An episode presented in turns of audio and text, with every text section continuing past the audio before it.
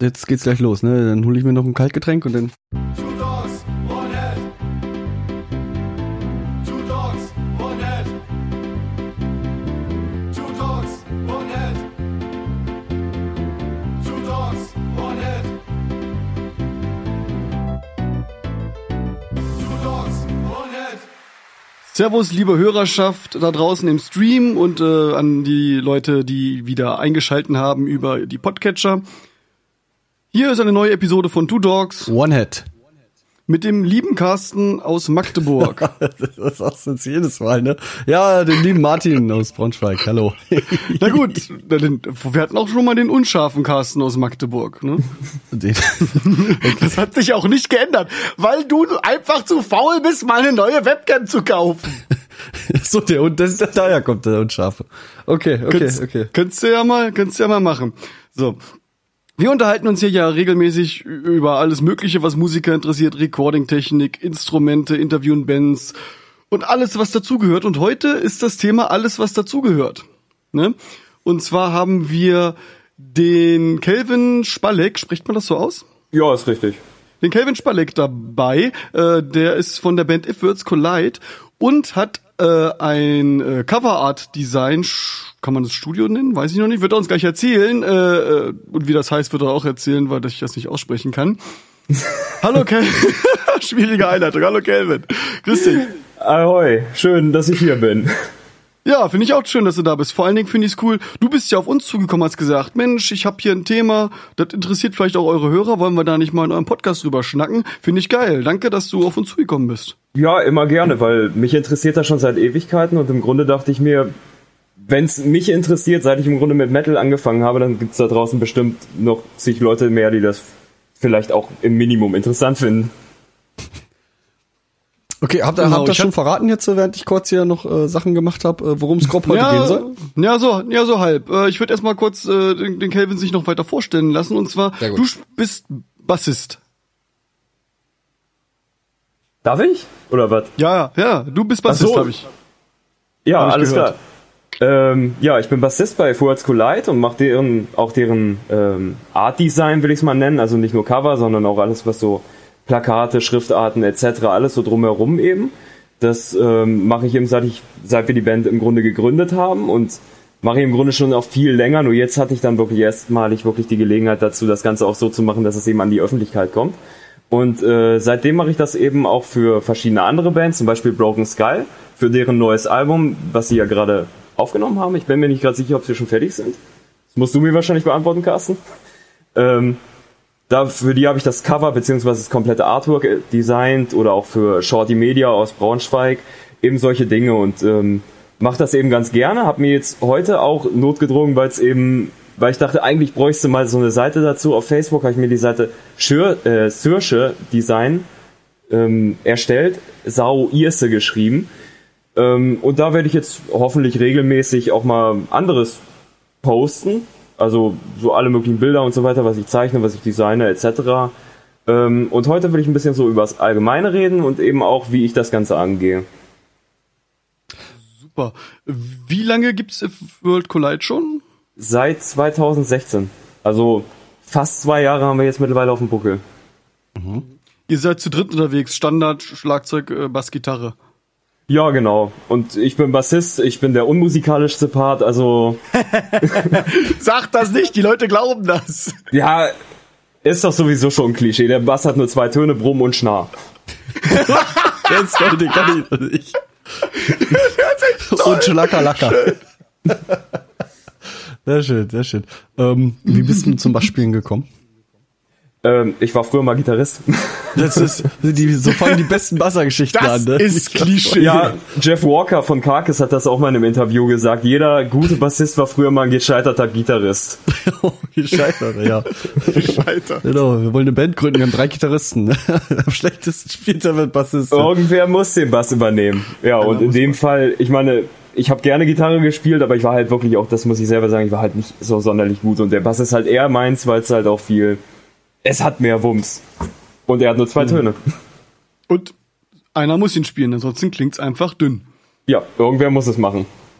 Wie würdest du euer Genre beschreiben von If Worlds Collide? Boah, Schwer zu sagen. Also ich würde sagen, es ist halt so eine Mischung zwischen ganz klassischem Heavy Metal mit ein paar Hardrock-Elementen und sowas, aber eben auch in neueren Sachen so ein paar Metalcore-Einflüsse mit drin. Also immer noch klaren Gesang und sowas, aber eben ab und an mal ein Breakdown dazwischen oder auch mehr progressive Gitarrenläufe. Also wir wollten uns da nicht festlegen und ich weiß, das sagt jede Band, aber man kann nur schwer einordnen. das ist auch gut so. Ja, nehmt auch gerade Mucke auf, ne? Ja, genau. Wir haben jetzt ähm, selber aufgenommen und das bei Carsten in die Wiesenberg Studios zum Mastern gegeben und zwar für unser erstes Album, was wir noch nicht wissen, wann es tatsächlich erscheint, aber es wird irgendwann erscheinen. Wir haben jetzt ähm, vor einem Jahr, glaube ich, vor einem Jahr war es, äh, unsere erste EP released. Too Easy heißt das ganze Stück. Dafür habe ich das Cover-Design gemacht. Ich kann sie ja mal ganz kurz in die Kamera halten. Hier wäre das gute Stück. Ja, die habe ich schon mal gesehen. Und dafür habe ich eben das. Da, dadurch kam ich eben so mehr oder weniger zu dem ganzen, zu der ganzen Sache mit Coverdesign und so weiter, dass ich ja auch gemerkt habe, es macht mir halt auch wirklich viel Spaß. Und ich bin Bassist, also muss ich praktisch versuchen, mich noch irgendwie anders zu profilieren, wenn ich sowieso da schon nur mit dem Vierseiter stehe. Nee, ist ja, ist ja wirklich so. Jeder in der Band muss, hat ja auch äh, neben dem Instrument, das er spielt, meistens noch seinen fixen Job. Einer kümmert sich um die Medienpräsenz oder um die Homepage, dann macht einer, keine Ahnung, Bandkasse, schleppt die Gigs ran oder so und einer muss, macht halt vielleicht auch die künstlerischen Teile mit den Covers und den Arts, ja. Genau. Klar.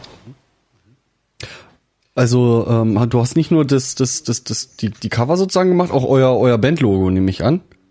Ja, genau, dieses äh, Flügellogo nenne ich es immer gerne. Ja, genau, ja, gut hin. Ähm, und äh, was mir bei deinen Covers so aufgefallen ist, dass die so ein, ähm, auch natürlich irgendwie schon einen Stil haben, der sich irgendwo wieder wiederentdecken lässt immer wieder. Ähm, das ist schon so eine Art, weiß ich nicht, moderne Comiczeichnung irgendwie. Äh, ja, könnte man sagen, denn tatsächlich wurde am meisten beeinflusst durch ähm, das Comic Watchmen von äh, Alan Gibson, war damals der Zeichner und hat eben diese starke Kontrastierung so eingeführt. Das Ganze eben, obwohl diese Geschichte so erwachsen war, wirklich die Farben so kn- knallig gemacht. Und ähm, es ist halt mein Lieblingscomic und dementsprechend hat mich das eben, ob bewusst oder unterbewusst, einfach beeinflusst und ich zeichne gerne in diesem übertriebenen Stil. Ich mag auch gerne den Stil der 80er sehr gerne, weil ich weiß nicht, ist halt so ein kleines Fable von mir und so fügt sich das halt, finde ich, sehr gut zusammen, weil mein gesamter Stil halt so mehr oder weniger darauf aufbaut. Ja, und jetzt mal Butter bei der Fische. Wie, wie, also holst du da wirklich die Buntstifte raus? Oder, ähm, weiß ich nicht, ähm, macht das der Bleistift und die Farben werden dann im, im Computer dann noch bearbeitet? Oder wie funktioniert Ähm. sowas? Ich kann mir sowas überhaupt gar nicht vorstellen. Das mache ich ganz ähm, immer absolut unterschiedlich, weil ich immer nie weiß, wo ich überhaupt enden werde, wenn ich ein Cover anfange. Also wenn viele Designer behaupten von Anfang an, sie haben einen Plan bei dem, was sie machen. Und ähm, ich weiß nicht, ob es bei denen wirklich so ist, aber bei mir ist es also absolut gar nicht so. Ich fange an, ich habe irgendwie eine Grundidee und die will ich irgendwie umsetzen. Und meist fange ich dann tatsächlich mit einer Skizze an. Und wenn ich finde, dass die Skizze schon gut genug aussieht, dann scanne ich die ein und zeichne die am PC nochmal nach. Also das meiste, was ich mache, ist wirklich, dass ich es zuerst in Schwarz-Weiß normal zeichne mit Bleistift oder manchmal auch im Filzstift, wenn es mal wirklich sehr dicke Linien sein sollen. Und äh, das Ganze eben am PC mit Photoshop koloriere. Ah, okay, okay. Oder eben auch wie bei Broken Skulls Cover, was ich jetzt denen gemacht habe, was leider noch nicht öffentlich ist und dementsprechend darf ich auch leider noch gar nicht sagen, was drauf ist. Aber das ist eben ein Echtbild. Ein Echtbild und das habe ich aus verschiedenen echten Bildern eben zusammengefügt. Also auch ganz normale Photoshop-Arbeit da praktisch. Ach so, okay, da hast du quasi keine, ähm, äh, keine äh, Zeichnung abgelegt. Nee, das war tatsächlich, ist halt wirklich ein realistisches Bild, möchte ich sagen. Das wollten sie gerne so haben und das habe ich denen gemacht. Ich habe da mein Bestes gegeben und sie fanden es scheinbar gut. Sie können mich gerne nachher, können mir gerne dafür nachher einen, einen auf Deckel geben, wenn ich jetzt sage, dass sie es gut fanden. Aber ähm, ja, es scheint ihnen gefallen zu haben und mal schauen, es wird ja bald bekannt gegeben. Ich darf nur noch nicht sagen, wann. Da hast du ja schon genau die beiden Kapitel angerissen, zu denen ich auch jede Menge Fragen hätte. Und zwar, äh, du- klar, man kann ja, es gibt ja diverse Portale, wo man legal Bilder erwerben kann, die auch zur freien Verfügung sind. Da muss man ja ganz genau aufpassen, wie die deklariert sind. Da gibt's ja äh, zur freien persönlichen Verwendung und wenn dann gibt's aber auch noch den, den Deklaration, dass damit auch Tatsache wirklich Geld gemacht werden darf, also dass dieses Bild dafür verwendet werden darf, auch für äh, kommerzielle Zwecke. Ja, genau. Da gibt's ja verschiedene Lizenzen und ähm, das gängigste ist halt, was die meisten benutzen, Stock, ähm, diese Stockfotos aus, oh, ich weiß gar nicht, wie die Seite heißt, Camstock oder so. Ich persönlich benutze sie nicht, weil mir das auch persönlich ein bisschen zu teuer ist. Es gibt eine Menge Alternativen, was ähm, diese freien Bilder angeht. Da muss man halt weitaus länger suchen und hat auch nicht so eine Mhm. große Auswahl, aber mit etwas Glück kommt man dann noch schnell genug zum Ziel. Genau, und dann kann man sich ja, ich sag mal in Anführungszeichen, diese Bilder zusammenklauben. Ne, macht man natürlich nicht, sondern man achtet natürlich darauf, dass die frei zugänglich sind oder dass man die Rechte dafür erworben hat. Und Ja. dann kann man die natürlich im äh, Photoshop und ähnliche Sachen anordnen, bearbeiten, heller, dunkel, Farben, Kontraste ineinander schieben und alles. Genau, das Problem ist ja, wenn man sich verschiedene Fotos raussucht, ähm, die eben verschiedene Einzelteile des Ganzen darstellen sollen, haben die am Ende eben, wie du schon sagtest, nicht den gleichen Kontrast, sie haben nicht die gleiche Farbsättigung. Es sieht halt alles irgendwie aus wie eine Bildcollage von einem äh, Zehnjährigen, der in der vierten Klasse im Kunstunterricht eine 3 kriegen will. Und ähm, deswegen, das ist der eigentliche Job, wo es dann tatsächlich anfängt, wenn man wirklich mit echten Sachen machen will, man muss das Ganze nachbearbeiten. Haut man da jetzt man passt die Farben an, haut man da Nebel drüber, um das Ganze noch ein bisschen besser einzubetten, weicht man die Ränder an, damit es sich vielleicht ein bisschen besser einfügt. Das Ganze muss man eben austesten, wie es dann zusammen wirkt und das ist im Grunde die ganze Kunst, wenn man diese, wenn man wirklich Grafikdesign mit realistischen Bildern macht, mit diesen Creative Commons Bildern sind es ja meist. Und diese, diese Nachbear Nachbearbeitung, wenn du jetzt quasi also eine, eine Zeichnung hast und die nachbearbeiten willst, ähm, ziehst du dann die Linien mit einem virtuellen Bleistift dann nochmal nach oder, oder wie kann man sich das vorstellen? Äh, ja, mit so einem Zeichentablet meistens. Also manchmal mache ich es auch, wenn die Linien sowieso schon hart sind, mache ich es mit dem Mauszeiger und es gibt ja bestimmte Tools, mit denen kann man eben diese Linien direkt gerade ziehen. Ähm, aber ansonsten zeichne ich es mit dem Zeichenpad dann nach. Wenn es eingescannt ist, ist das auch überhaupt kein Problem und man kann natürlich auch direkt mit diesem Zeichenpad daran malen, aber es ist halt so eine schwierige Sache da mit dem Umdenken. Also Das ist, das Zeichenpad ist jetzt, sag ich mal, so ein Stücke Plastik. Äh, dafür hast du dann noch einen speziellen Stift und darauf malst du dann rum und das überträgt dir gleich äh, auf dem Bildschirm, ähnlich wie eine Maus. Ja, genau, das ist ein ungefähr besseres so groß und das ist eben auch die Schwierigkeit hast. mit diesem Übertragen, weil es eben weitaus kleiner ist als der Bildschirm, den du eigentlich siehst. Mhm. Und ähm, ja, deswegen, ich zeichne es ganz gerne immer vor und zeichne es dann nochmal nach. Es Mhm. ist zwar mehr Arbeit, aber so bin ich weitaus sicherer dabei und sieht am Ende besser aus. Also viel Photoshop-Arbeit. ja. Da Also jede Menge, äh, meist bis zu acht Stunden am Tag, wenn ich mich wirklich mal festgebissen habe und das Ganze mache. Ja, Photoshop Das- ist das- so auch so der äh, Flex unter den Winkelschleifern, ne? Was Bildbearbeitung angeht. Ja, kann man sagen, das ist das gängigste Werkzeug. Einfach, weil es sich halt auch auf dem Markt etabliert hat. Ja, ja. Boah, dann muss man muss man's ja auch richtig auf dem Kasten haben. Ne? Ich meine, Carsten, du behauptest ja auch äh, von dir, äh, jeden Knopf in Cubase zu kennen. kennen. Wenn man jetzt richtig tief in dieses äh, Cover-Art-Design einsteigt, dann muss man ja auch äh, in Photoshop richtig fit sein. Da gibt's ja auch mehr als nur drei Knöpfe. Ich denke mal, ähm, um das vorwegzunehmen, ich ver- vermute mal, jeden Knopf muss man nicht kennen, man muss auch nicht jeden, jeden Drehregler auf seinem Mischpult kennen, aber die, die man halt benutzt, die sollte man kennen oder die, die zu der Arbeit passen, die man macht. Ich F- Photoshop kann so viel und ähm, man braucht immer nur die Spitze des Eis Eisberges für seine persönliche Arbeit. Nehme ich mal so an.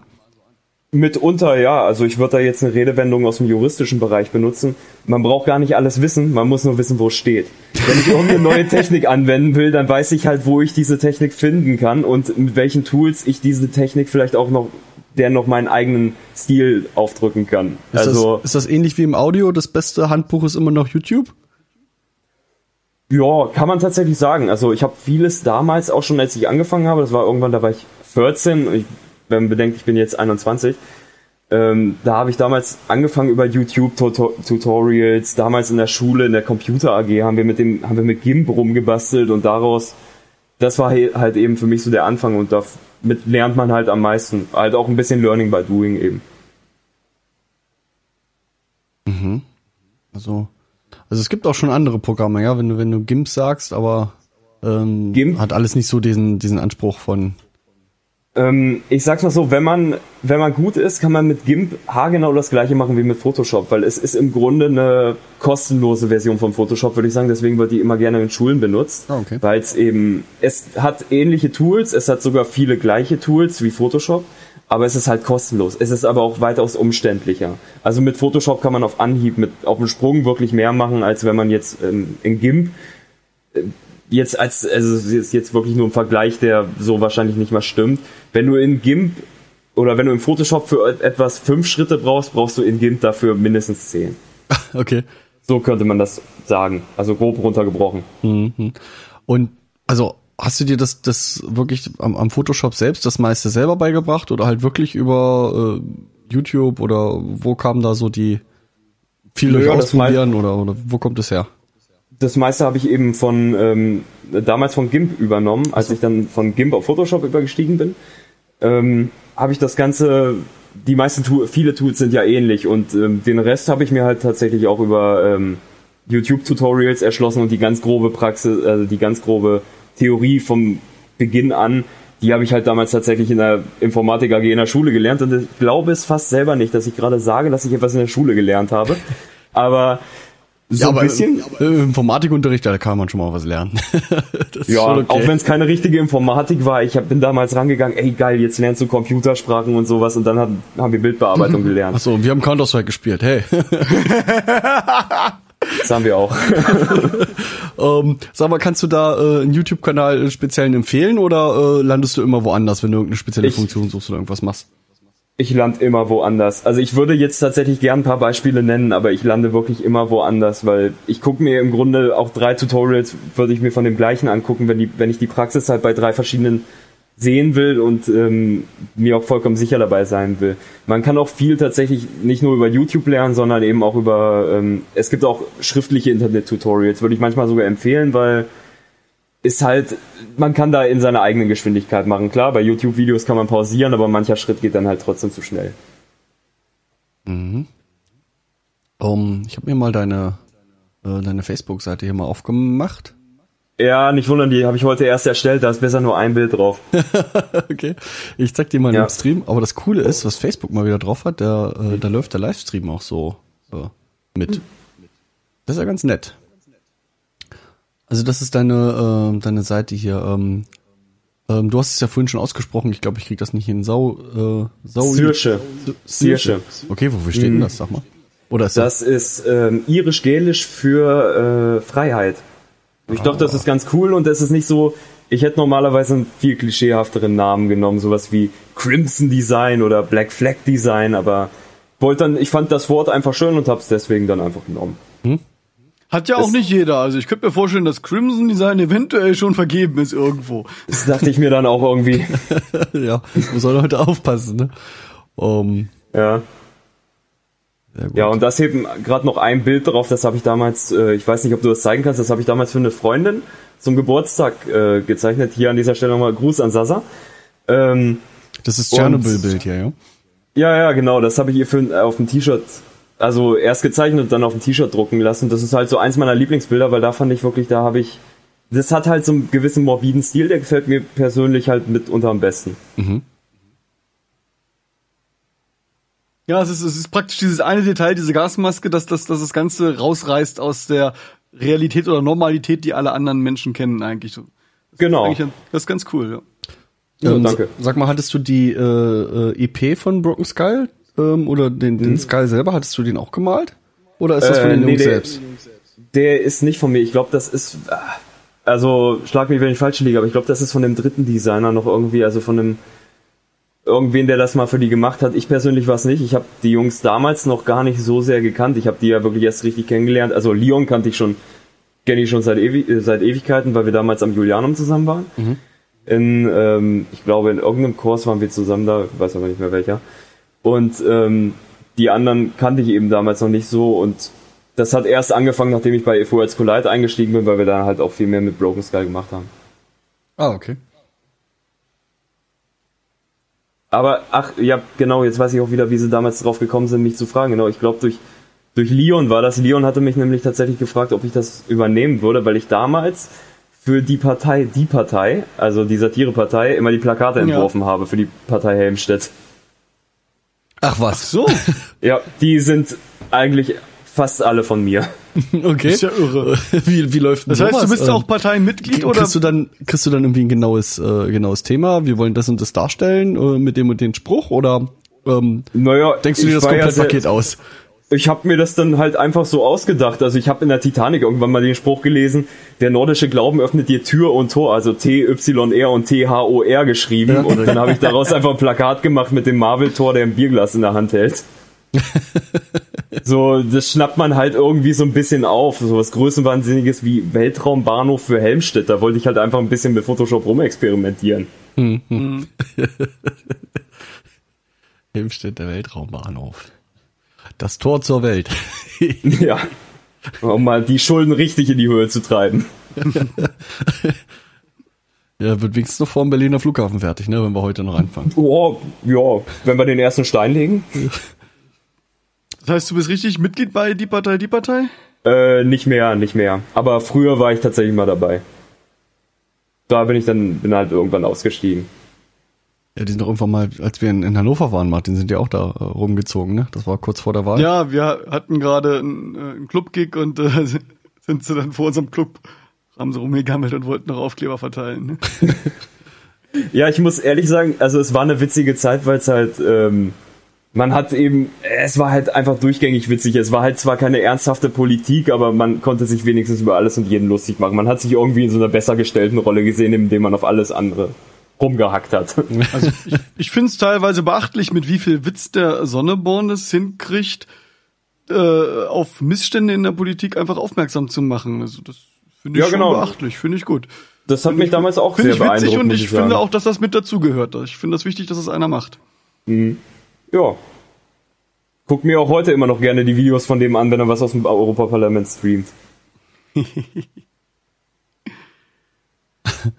Ähm, hast du ähm, so spezielle ähm, Grafik äh, oder gibt es in, in, in, in, in der Grafik irgendwie jetzt speziell, was die, diese, diese äh, Albumdesigns angeht, gibt es da irgendwie, ähm, ich weiß nicht, ähm, also so Stile, die man wirklich benennen kann irgendwie? Weiß nicht, das ist der Manhattan-Stil, das ist dunkel mit äh, Lichtern, keine Ahnung, und äh, dein, dein, deine, deine Comic-Art, die du, sag ich mal, da äh, gerne machst.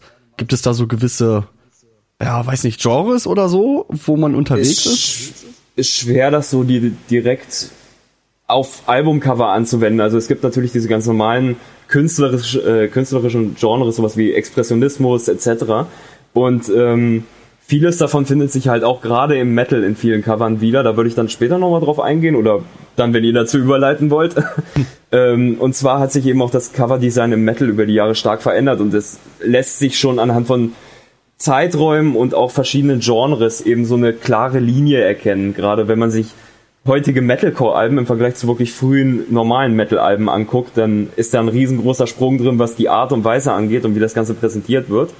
Und ähm, da gibt's halt so ein paar Vertreter, die halt für die ganze Metal-Szene, ich würde schon fast sagen, stellvertretend sind, beziehungsweise für diese verschiedenen Subgenres. Also gibt es wirklich ähm, Alben, die mit der Zeit oder die, die sich wirklich vom Design her ähneln und so immer weiter oder weiterentwickeln? Äh, oder es gibt einen, der mal was ganz anderes macht und alle anderen orientieren sich dann die ganze Zeit daran. Ich denke, das ist schwer auszumachen, an welchem Punkt sich das, das tatsächlich ändert. Also, wenn man sich jetzt viele Cover aus den 80er Jahren anguckt von vielen normalen Heavy Metal Bands und äh, Power Metal Bands oder True Metal Bands, wenn ich jetzt mal Manowar benennen will, dann ist da halt eine klare Linie drin. Das sind immer meist Ölfarben, es ist meist diese fast schon übertriebene Martial Martialität da drinne und ähm, es sieht halt vom Stil her sehr sehr gleich aus. Das ist halt auch ein Teil, äh, ist halt auch teilweise deswegen so, weil es eben, weil damals eben noch nicht die Möglichkeiten zur Verfügung standen wie heute. Damals gab es keinen Photoshop, damals wurde alles noch selbst gemalt und dementsprechend hat man sich dann halt eben auch Künstler gesucht, die das eben auch so malen, wie man es haben will. Und ähm, mit Photoshop da schnell was zusammenkleistern, das war, das war da einfach nicht. Äh, heute sieht's dagegen schon wieder anders aus. Man sieht immer mehr echte Bilder, die aber im Grunde auch nur Photoshop-Collagen sind. Eben weil wir diese Möglichkeiten haben. Kann man sich kaum vorstellen, wie sie das dann früher gemacht haben. Das muss ja wirklich offen, auf dem Blatt Papier oder auf der Leinwand irgendwie fertig gemalt worden sein und ich weiß nicht, Also als fotografieren Anek- oder wie, wie sollte das da? Ähm, als Anekdote kann ich da ein Cover nennen. Das habe ich ähm, selber hier mehr oder weniger mitbereitet. Ich kann dir das mal kurz rüberschicken, wenn du willst. Ähm, Moment. Wie kann ich. Warte, ich schick's dir bei Facebook. Denn Und zwar. für die Offline-Hörer, dann werden wir es halt einfach verlinken, nicht wahr, Martin? Auf jeden Fall. Also ich habe hier ähm, jetzt im Stream ganz groß das Iron Maiden Cover von The Number of the Beast. Ganz genau, das ist ein absolut klassisches Beispiel dafür, wie eben Coverdesign in den 80er Jahren war. Es war eben diese vielen Ölfarben, das Ganze sieht halt tatsächlich sehr gut gemalt aus, also nicht irgendwie wirklich eine Skizze oder sowas, sondern ist halt wirklich schon ein Gemälde und es wurde tatsächlich damals auch schon auf Leinwand gemalt und damals ist beim Einkopieren nämlich was ähm, schief gegangen und das halte ich jetzt mal kurz in die Kamera, nämlich die haben das damals schon einkopiert, wie weiß ich nicht, jedenfalls haben sich die Farben dabei geändert und deswegen war die Originale von dieser Number of the Beast sah die nämlich so aus, falls man das so erkennen kann, mit einem extrem starken Blaustich. Sowas so. ist damals halt Ja, eben durch die durch die fehlende Technik hervorgerufen Da worden. Das, das, würde das heute Weiß eigentlich jetzt blau, ja, was man sonst so sieht. genau, das ist die Farben. Das gleiche war zum Beispiel bei ähm, Metallica's Ride the Lightning. Das wurde damals da, ich glaube, tausend Stück gibt's davon, die statt diesem blauen mit dem elektrischen Stuhl eben so eine ähm, grüne Prägung haben, statt diesem blau. Weil es eben damals noch nicht die Technik war, mit der man heute arbeiten kann und es damals eben schwieriger war, das Ganze einzuscannen. Ja irre. Rückt. Und das hast du jetzt gezeichnet, ja? Ja, absolut. ähm, nein, der, der gute Mann, der das gezeichnet hat, hat fast alle Iron Maiden Cover gezeichnet. Und zwar hieß der äh, Derek Riggs. Der hat auch immer irgendwo, und es ist selbst für mich schwer, das zu finden, wo ich ein riesen Iron Maiden Fan bin und die Cover alleine so häufig angeguckt habe, hat er in jedem, ähm, in jedem Cover seine Initialien eingebaut. Und wenn man ganz genau häufig. sucht, kann man die tatsächlich auch überall finden. Das ist ja nicht schlecht, ja. Aber das machen die Künstler ja häufig. Das sehe ich auch bei vielen anderen Alben, auch bei Blind Guardian und Co.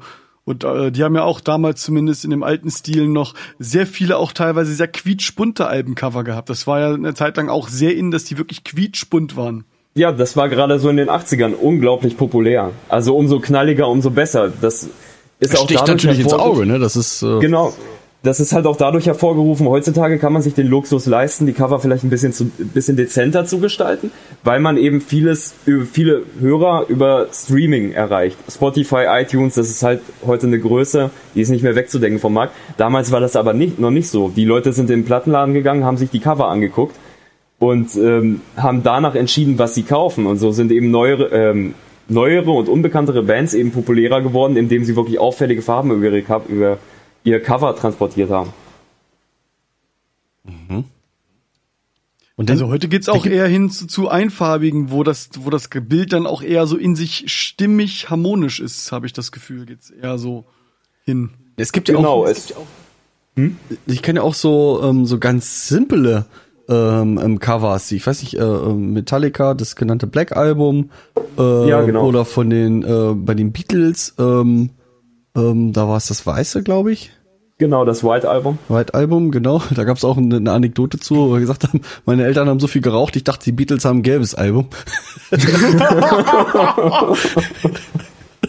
nee, ähm, ich habe auch von Deep Purple habe ich ja auch eine Scheibe, ähm, die ist halt einfach nur einfach nur gelb und da steht einfach nur Deep Purple drauf, ne? Das war's. Ja, also dieses Schlichte, das konnten sich gerade größere Bands halt erlauben. Die Beatles waren damals halt schon unglaublich bekannt, als sie das weiße Album rausgebracht haben. Metallica waren damals direkt nach der ähm, And Justice for All, waren halt eine etablierte Größe im Metal, die konnten sich das auch erlauben. Und ähm, die Pur Purple, da brauchen wir gar nicht anfangen, die sind seit den 70ern unglaublich berühmt. Also es gibt eben Bands, die wirklich damit eben so ein bisschen auch was Künstlerisches ausdrücken wollen und da möchte ich jetzt bitte nicht drauf festgenagelt werden, weil ich weiß auch nicht, was bei einem simpel, Bild, äh, simpel weißen Bild künstlerisch sein soll, aber tatsächlich dadurch irgendwas ausdrücken wollten und ähm, Das Ding- sich das eben auch erlauben konnten. Das Ding musste Ja, so- halt raus. Ja, oder so, Zeitdruck, Wenn Grafik, jetzt- Grafiker hat es nicht mehr richtig hingekriegt. Wenn du jetzt wie in den 80er sa- Jahren sagst, hier ist überall quietschbunt und dann stellst du halt ein sch schwarzes oder ein monotonfarbenes Album dazwischen, das könnte natürlich beim Durchschauen der Regale auch sofort ins Auge stechen und wieder auffallen. Also es kann auch äh, ein Ja, Verkaufsargument gewesen sein, dass man sagt, ich möchte jetzt mich hier von der Masse abheben, ich möchte mal was ganz anderes machen. Vielleicht. Ja, das sticht natürlich dann auch sehr stark heraus. Und ähm, generell mittlerweile ist es, kommt es mir persönlich so vor, als wäre die verschiedene Covergestaltung, die man ja hat, als wäre das auch genreabhängig. Du hast jedes Mal, wenn du ein anderes Genre siehst, hast du mehr oder weniger einen anderen Archetypus an Cover. Eben wenn du diesen klassischen Heavy Metal hast, eben dieses viele Farben oder generell auch sehr fantasievoll gezeichnete oder gemalte meist sogar, äh, gemalte Bilder. Ähm, währenddessen du zum Beispiel, wenn man nur ein bisschen weiter springt zu, zur Ära des Thrash Metal, dann hat man zwar immer noch starke Farben, aber man hat eben auch schon weitaus brutalere Bilder. Also die sind nicht mehr so fantasievoll. Sie haben meist einen leicht militärischen Anstrich. Da brauche ich jetzt nur Master of Puppets von Metallica nennen, Agent Orange von Sodom. Oh, das kann ich eigentlich mal kurz schicken. Das ist halt für mich so ein bisschen typisch für Thrash Metal, wo man eben wirklich dieses Militärische hat und das Ganze eben noch ein bisschen brutaler gestalten will. Und das Ganze zieht sich eben sofort, umso brutaler die Genres mehr oder weniger versucht, versuchen, äh, versucht haben zu werden. Umso brutaler wurde auch die Covergestaltung. Das gipfelte dann irgendwann in Cannibal Corpse Covern, die wirklich den Bogen so weit überspannt haben, aber das Ganze eben auch als Verkaufsargument nutzen konnten. Durch die Indizierung in Deutschland gerade eben, dass diese Cover auf den Index geflogen sind, hat das natürlich noch weitaus mehr Aufmerksamkeit auf sich gezogen und die hier erst so richtig populär gemacht. Ja, krasses Thema auch hier von, von Sodom, Agent Orange, das war doch ähm, im, im Vietnamkrieg irgendwie so eine Chemiewaffe, ne? So Äh, genau, haben. das war ein Entlaubungsmittel, was im Grunde, da die Vietcong sich ja in den Urwäldern versteckt haben, sollte es die Bäume ja im Grunde frei machen. Also entlauben hat allerdings den Nachteil gehabt, dass er, dass er bei Ungeborenen, dieses Agent Orange hat bei Ungeborenen Gendefekte und Fehlbildungen hervorgerufen. Also ist echt ein krasses Thema und ähm, Sodom haben sich dem Ganzen eben angenommen. Ob das jetzt so stilvoll war, wie sie es gemacht haben, sei mal dahingestellt, aber ich finde es eigentlich relativ passend mit dieser Militärmetapher, dass das Ganze mehr oder weniger, es wirkt, die, dieses Orange sticht hervor, aber gleichzeitig ist dieses Orange ähm, auch noch das Innere von einem Flug, äh, von einem ähm, so einem Transporthubschrauber. Also ist schon eins der besseren Cover, würde ich sagen, von Sodom. Die haben schon weitaus schlechtere, wenn ich jetzt so an Tapping the Vein oder sowas denke. Okay. Und das ist auch tatsächlich äh, so gezeichnet, ja? Ja. Ja, das ist also gemalt. Das ist wirklich äh, Also. auch wieder auf Leinwand gemalt. Irre, ja. Wahnsinn. Ja, was könnte ich, also, wo ich auch ganz viele verschiedene Arten gesehen habe, ist zum Beispiel im Grindcore. Grindcore ist auch ein, ich liebe dieses Genre einfach, weil es Krach ist. Und eins der ersten Grindcore-Alben Alben war ja dieses hier, was ich dir jetzt auch mal rüberschicke. Und zwar Scum von Napalm Death. Und da ist nämlich noch eine große Verbindung, das ist nämlich auch eine nette Anekdote. Dieses Cover hat nämlich der, ähm, der Bassist äh, Jeff Walker von Carcass gemalt. Also im Grunde die beiden größten oder beziehungsweise mal äh, einflussreichsten Grindcore-Bands haben sich im Grunde gegenseitig unterstützt, dass der eine für die anderen ein Cover gemacht hat. Und das Cover ist sowohl brutal als auch, da merkt man, es ging weiter in die Richtung der 90er schon, ähm, ist sehr sozialkritisch, indem man eben unter diesem unter diesem äh, Schädelhaufen hat, äh, hier diese vielen Firmenlogos hat. Also man sieht schon, das Ganze ist eben sehr ähm, links angehaucht, wie das bei Napalm Death sowieso immer so ist. Und ähm, hat eben so viele versteckte kleine Botschaften in dieses Cover geba- gebracht. Ja, man merkt auch, auch äh, ähm, die ganz normalen Bezeichnungen sind da irgendwie scheinbar mit eingebaut. So ist wie IBM. Äh, was Genau, wahrscheinlich diese auch, Firmenlogos. oder weiß ich gar nicht, ob das jetzt, ob, nee, das, das gehört wahrscheinlich gar nicht dazu, zu der Scheibe, das ist halt wirklich versteckt, das McDonalds-Symbol und, und, und. Nee, doch, das gehört tatsächlich zu der Scheibe dazu. Das ist mit drauf. Ich habe die hier, ich kann die auch gerne nochmal Nee, in die ich meine, es halten. kann ja auch sein, dass die, sag ich mal, bewusst jetzt ähm, den, den, den Aufschrift, der Aufschrift vom, vom, vom Label, sag ich mal, ähm, da einfach mit eingearbeitet haben. Nee, aber die, die wollen wirklich halt irgendwelche äh, Marken da mit äh, wild mit unterbringen. Ja, genau. Also diese ganzen großen Firmen haben sie die, Cola habe ich da entdeckt, Exxon ist Mac, da. ja, McDonalds, Nestle sieht man auch ganz klein. Mhm. Ja, General Motors ist auch mit drin. Also ist schon eine Menge drin versteckt und man kann, umso länger sich man dieses Cover eben anguckt, umso mehr entdeckt man halt eben. Und ähm, da ging es dann halt schon wieder in die Richtung der Bleistiftskizzen, gerade in diesem mehr punkigeren, ja, ich weiß gar nicht, ob man Grindcore als Metal bezeichnen kann, aber es hat sich ja halt mehr oder weniger so eingefügt, in diesem punkigeren Metal-Bereich, in diesem mehr sozialkritischen. Da hat sich das Ganze eben dann auch ein bisschen, bisschen aufgeweicht, dass man nicht mehr auf so krasse Cover setzen musste, dass man nicht mehr so sich so viel, also ich will nicht sagen Mühe gegeben hat, aber es ist halt schon schneller. Es sieht halt ein bisschen aus wie dahingerotzt, aber gerade das macht diesen Charme auch aus. Ja, der, ähm, äh, der Leon hat im Chat eben noch gepostet, zu, passend zu den, zu den ähm, äh, wenig farbenen ähm, Covers äh, von, von Dire Straits hat er noch das äh, Making Movies. Das ist einfach nur, nur rot mit einem blauen Streifen an der Seite. Auch nicht schlecht. Ja, gut. halt, ja, so größere Bands können sich halt sowas erlauben. Rammstein hat ja auch schon mal sowas, wo sie, ich weiß gar nicht, Reise, nee, Reise, Reise war es nicht. Ich weiß gar nicht. Irgendeins, was war einfach nur orange mit zwei weißen Streifen. Also größere Bands können sich das schon erlauben, aber kleinere Reise, Bands Reise müssen war's, gerade damals darauf achten, irgendwie aufzufallen. Ja, Rammstein Reise Reise war auf jeden Fall sehr orange, aber da war, glaube ich, ein Schiff oder so mit, mit abgebildet. Nee, so das ganz- war Rosenrot. Äh, da das war, Schiff war Schiff Rosenrot. drauf, ja. Das Schiff war, glaube ich, Rosenrot. Und Reise, Reise war, glaube ich, äh, sehr orange. Ah, du hast recht, genau, das ist nur, das ist hier, äh, was, Flug, Flugrekorder, nicht öffnen. ist ja geil. Ja, ist das Reise, Reise, genau, das ist, ich halte das hier mal in die Kamera. Ähm, Ja, genau. ja. Aber das Flugrekorder nicht öffnen. nicht schlecht. Ja, ja, mal, also, also so ein bisschen Witz und so ist auch immer irgendwie mit dabei, ne? Ja, hat man des Öfteren mal. Ja, Witz oder versteckte Politik oder auch offene Politik, Kritik. Je nachdem, ich sag's immer so, das ähm, Wichtigste bei der Albumgestaltung ist im Grunde, dass sie die Musik von dem Künstler wiedergibt. Und ähm, diese symbolisiert nach außen. Klar, das Cover muss auffallen, es muss ein Blickfang sein, damit es die Leute kaufen, weil wer eine unbekannte Band ke nicht kennt, der entscheidet zumeist über das Cover. So habe ich es jedenfalls in meiner Anfangszeit mit dem Metal gemacht, habe ich zig CDs gekauft, einfach weil sie geil aussahen. Schön Ähm, of Bottom habe ich damals nur gekauft, weil der Sensenmann da so geil drauf aussah. Ja, genau. Und die hatten zum Beispiel immer sehr monotone Cover. Da war halt der Sensenmann dann in blau-schwarz drauf oder in grün-schwarz oder in rot-schwarz, aber das Äh. Bild war immer zweifarbig gefühlt. Mit, Children mit of Bottom, ne? Dazwischen. Children of Bottom aber haben Ja, immer, genau. Hat, immer zweifarbige Alben gehabt. Zumindest am, in ihren anfänglichen Tagen. das führen sie auch weiterhin fort und so hat sich der Sensenmann ja auch als ihr Markenzeichen mehr oder weniger herausgebildet. Also Mhm. Über, wenn man überlegt, wie viele Songs die gemacht haben, die das zum Thema haben oder auch mein absoluter Lieblingssong von Children of Bottom, ähm, wie heißt er, Follow the Reaper, kurz entfallen. Ja, und das Wichtigste ist eben, dass es mehr oder weniger diese Musik wiedergibt und das schaffen halt die besten Cover und die schlechtesten Cover tatsächlich findet man in dem Bereich. Im Metal schaffen das die Cover alle zumeist sehr gut. Klar, es gibt immer irgendwo irgendwelche Ausreißer, die halt total unterste Gurke sind. Es gibt da auch eine Facebook-Seite, irgendwie Worst Metal Cover oder sowas, sehr zu empfehlen, einfach mal ein bisschen durchscrollen. Aber die schlechtesten Cover findet man tatsächlich in der heutigen deutschen Popmusik, würde ich fast schon sagen. Und das einfach nur, weil sie immer nur das Gesicht des Künstlers abbilden. Man kann durch diese ganzen Interpreten durchgehen und man sieht immer nur das Gesicht des Künstlers, wie er nachdenklich etwas macht.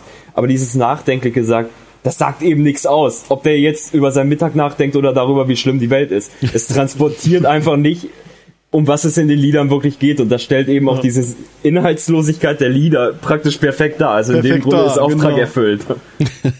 Ja, ist auch Ja, aber, alles aber, aber, äh, äh, aber gleich mit äh, Tante dargestellt, Emma ne? weiß doch, Tante Emma weiß doch, da ist die Helene Fischer drauf. Helene Fischer ist die, die ich mach. Also kaufe ich mir die CD mit der Helene Fischer. Da ist ein Bomber mit Agent Orange drauf. Das ist nicht meins. das ist nicht brauche ich nicht. Äh, Der Max hat auch eben geschrieben, ähm, die Onkels haben 92 die Alben schwarz und weiß. Jetzt weiß ich nicht, ob das zwei verschiedene Alben sind. Ähm, und er meinte, so sind auch die Covers. Also weiß ich nicht, ob das Album nur äh, schwarz-weiß war oder halt das eine einfach nur schwarz und das andere weiß. Ja, Sag, ich glaube, die das waren Alben, dann tatsächlich zwei, aber ich weiß es sein, nicht, ne? weil ich bin halt, ich habe die früher vielleicht, früher habe ich mal ein paar Mal einige Onkelslieder gehört, weil hat, glaube ich, jeder mal. Aber so in der Diskografie von denen kenne ich mich halt so gar nicht aus. Ich auch nicht. Kenne ich mich auch null aus. Aber danke für den Einwurf, Max. Ja. Ähm, komm, lass uns mal eine Mucke spielen. Das ist eine sehr gute Idee. Ja. Ähm, also Du wir, hast da was vorbereitet? wir haben gesagt, wir Oh, spielen. Moment. Darf ich vorher noch jemanden grüßen? Ich habe es nämlich fast vergessen. Grüße gehen raus an Ankatrin, die uns äh, vielleicht aus Tansania zuhört. Irre.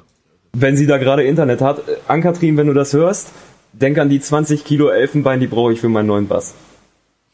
Ach so, ich dachte, ich dachte, denk an die 20 Euro, die brauche ich wieder. Aber wenn so ein bisschen Elfenbein abfällt, äh, nee, hätte ich auch gerne was von. Ach nee, ähm, Ja. da darf man nicht mithandeln, glaube ich. Nee, ich glaube nicht.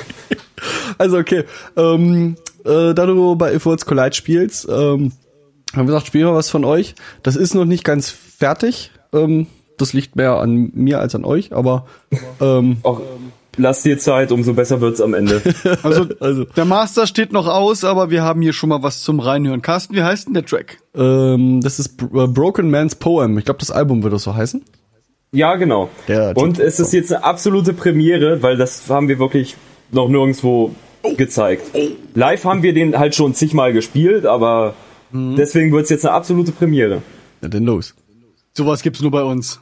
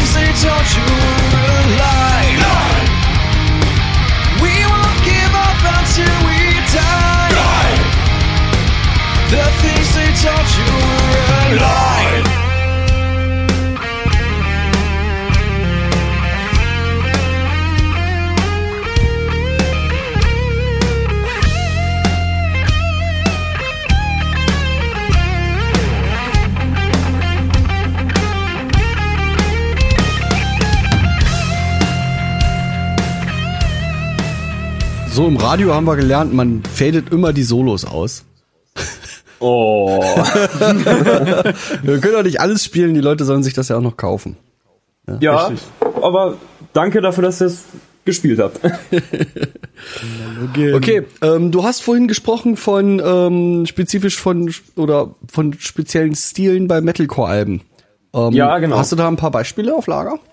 Ähm, das gängigste ist halt eins, das schicke ich dir gleich mal rüber.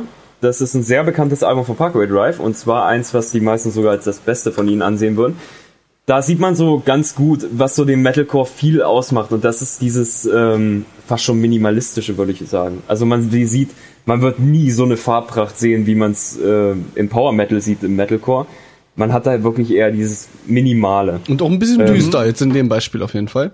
Ja, das ist ein bisschen äh, düster. Ähm, anderes, was ich zeigen kann, ist äh, von, Moment, das muss ich erstmal raussuchen.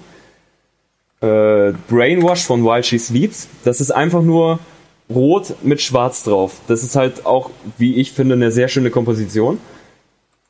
Und auch realistisch. Also die meisten Sachen im Metalcore, die, ähm, die meisten Cover, die da gemacht werden, profitieren von der Technik, die es heute gibt. Wie es eben auch ein junges Genre ist und eben auch ein eher moderneres Genre, nutzen sie eben auch modernere Techniken, um die Cover darzustellen. Und das merkt man eben ganz stark. Also das von Parkway Drive 4, das ist, ich denke, also es lässt sich jedenfalls so fast schon herauserkennen, dass das Ganze mit dem Computer gezeichnet wurde, mit Photoshop.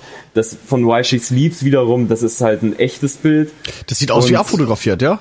Also, ja, genau. Das auch. ist vielleicht ein bisschen nachbearbeitet noch, aber ansonsten ist es einfach ein Bild abfotografiert. Mhm. Irre. Und von den heutigen Photoshop-Techniken profitieren halt viele Metalcore-Alben so. Und was, also es ist halt, man hat viele Embleme im Metalcore heute. Das ist halt auch so eine Sache, die haben sich diese Bands halt hauptsächlich angeeignet. Halt vieles, was wirklich so, ja, ich sag's mal jetzt so, Wiedererkennungswert hat. Also Metalcore-Bands haben häufig ein Emblem und dazu kommt eben diese, dieses Simple.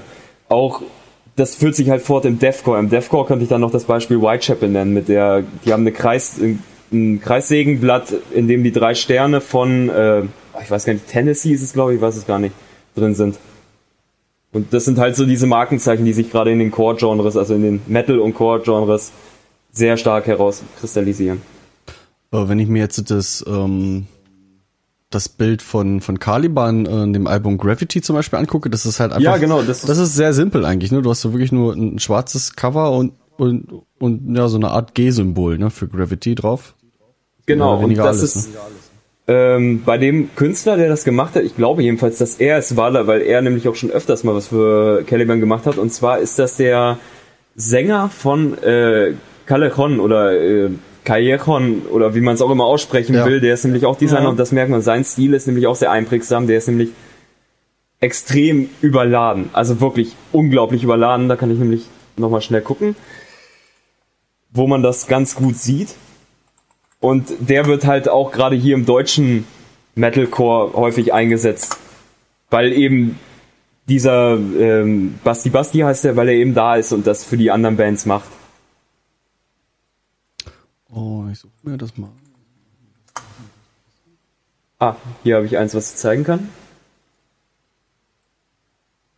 Da hat man halt, dass es stark überladen ist. Ah, das ist von Callejon. Genau. Ja. Das ist auch schon, schon ein bisschen bunter. Genau, aber immer noch halt düster. Und eben diesem typischen Stil. Carsten, hast du irgendwas im Routing verändert? Weil der Sean sagt, man hört dich explizit nicht mehr. Ach, ja, ja, danke für den Tipp. Oh, ist ein Noob. ich bin wieder drauf.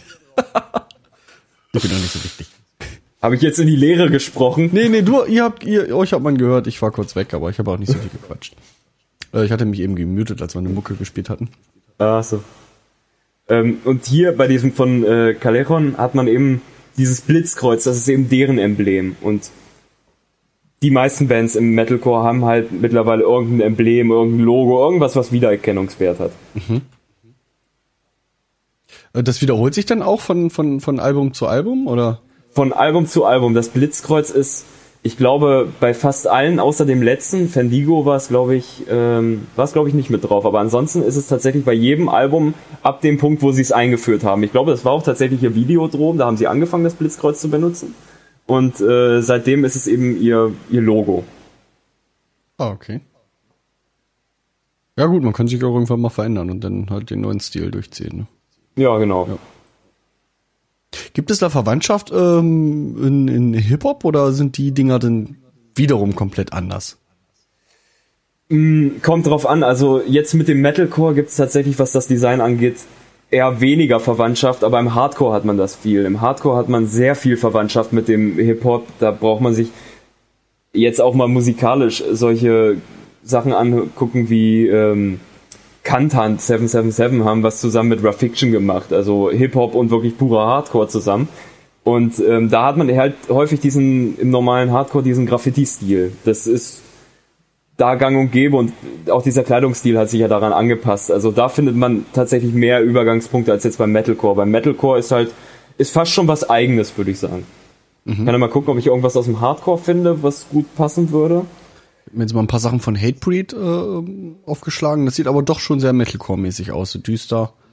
Ja, genau. Also Hatebreed, ich würde Hatebreed ja auch nicht direkt als richtigen Metalcore bezeichnen. Es ist halt irgendwie schwer einzuordnen. Es ist Hardcore mit drin, es ist aber auch viel Groove Metal mit drin, würde ich Also, sagen. ja, genau, ich, ich wollte jetzt so, ich hatte gehofft, also aus der Hardcore-Richtung was da zu erwischen, aber ähm, Äh, Moment, da habe ich gleich was. Ähm, das schicke ich dir gleich mal. Von Cold Hard Truth. Wenn ich es finde. Ah ja, hier ist es. Ich schick's dir gleich rüber. Da erkennt man unglaublich stark diese ähm, Hardcore-Referenzen, würde ich fast schon sagen durch diese Graffiti-Schrift Schrift eben und dieses leichte Gangster-Setting, möchte ich mal behaupten. ah, okay. Verstehe. Das ist halt schon sehr, sehr, äh, sehr, sehr Hip-Hop-lastig angehaucht. Obwohl es auch von, von diesem Leser, also von diesem, der, der rote Schriftzug da oben, da finde ich wiederum, der sieht schon so ein bisschen so, so, weiß ich, wie, ja, 70er, 80er Jahre so, einfach so reingeklatscht, draufgeklatscht Ja, genau. aus. Da ist gar nicht so viel Mühe gegeben, dass das mit dem Bild irgendwie verwischt. Das sieht so ein bisschen, äh, Nö, das ist einfach deren Schriftzug draufgeklatscht, könnte man sagen. ja, bewusst so ein bisschen einfach nur, dass, Ja. weil man sieht das ja, dass das nicht zum, nicht zum Bild gehört und dass das wirklich, ja, weiß nicht, wieso, weiß ich stelle mir das so vor wie 80er Jahre Filmen, wo einfach nochmal aus, auf dem Film einfach nochmal irgendwie ein Logo drauf geschnitten wurde oder so. Sowas wie The Warriors oder was weiß ich, Straßen in Flammen oder sowas, wo halt einfach irgendwie, das muss cool aussehen und der Schriftzug muss total verschnörkelt sein und dann einfach aufs Bild gelegt. Apropos verschnörkelt, ähm, wo wir gerade bei verschnörkelt sind und äh, Death Metal vielleicht, äh, Ja. da gibt es ja teilweise wirklich, da gibt's ja schon Memes drüber, ähm, dass manche äh, Metal, äh, manche äh, Death Metal Logos wirklich nur noch als Gebüsch zu erkennen sind. Man kann halt gar nichts mehr lesen. Ähm, Tatsächlich, das, das hat sich so bei den Memes durchgesetzt, aber ich würde es nicht mal direkt bei dem Death Metal mit einordnen. Der Death Metal hat teilweise sogar noch, der normale Death Metal jedenfalls hat noch relativ moderate Logos. Cannibal Corpse, Death, äh, was könnte ich noch nennen? Selbst Aborted sind noch vergleichsweise gut zu lesen. Das Krasse, wo es wirklich so in diese krasse Richtung geht, hast du im Deathcore. Im Deathcore hast du, kannst du nicht lesen. Ist einfach wie aufgeplatzt. Und ähm, im Black Metal. Im Black Metal hast du halt diese Äste. Also da brauche genau. ich jetzt so. Moment, ich suche mal was so, von Dark so, so Throne mal ein raus. passendes Beispiel, genau. Dark Throne ist, was den Schriftzug angeht, einfach ähm, das absolute Nonplusultra, was das angeht, jedenfalls was so dieses Klassische ist. Das ist allerdings tatsächlich sogar noch halbwegs gut zu lesen, wenn man sich ein bisschen anstrengt. Also da gibt's tatsächlich sogar noch schlimmere von irgendwelchen Underground-Bands, weil umso unleserlicher, umso, umso mehr True. Das ist das reine Logo jetzt, ja. Es ist schon schwer zu lesen. Ja, Und wenn man sich das noch äh, auf dem Hintergrund vorstellt, wo noch, weiß ich nicht, in, in einer Art Bild ist, ähm, da ist natürlich keine Chance. Jo. Ja, das ist halt das Gute, dass Dark Throne häufig einfach nur einfach nur Dunkles gemacht haben. Also auf dem einen Transylvanian Hangar ist ein Typ drauf mit Corpse Paint, der schreit. Und das komplette restliche ist halt düster und da kann man das Logo halt, hebt sich halt gut von ab, kann man noch halbwegs lesen. Ja. Ja, interessant, aber man hat ja eigentlich kaum noch einen Wiedererkennungswert. Oder der Wiedererkennungswert vielleicht schon, aber du, du, du kannst es ja nicht lesen. Du kannst das halt nicht richtig lesen. Es es geht halt wirklich nur noch darum, so brutal wie möglich auszusehen. Dieses Logo soll die Musik sowas von transportieren. Und wenn deine so. Musik eben aus 200 BPM Sechzehntel Geschrote, Geschrote auf dem Schlagzeug und auf der Gitarre besteht, dann ist das halt schon irgendwo passend. Ja, ja, verstehe. Soll die Musik halt zum Ausdruck bringen, ne? Ja, genau. Und zumindest in der, in der wirklichen True Black Metal Szene, sag ich mal, ist man ja auch gar nicht so kommerzgeil, dass man sagt, ey, äh, wir müsst jetzt hier alles von uns kaufen und äh, wir sind jetzt hier das äh, und, und so. Das ist ja gar nicht alles so kommerziell gedacht, oder?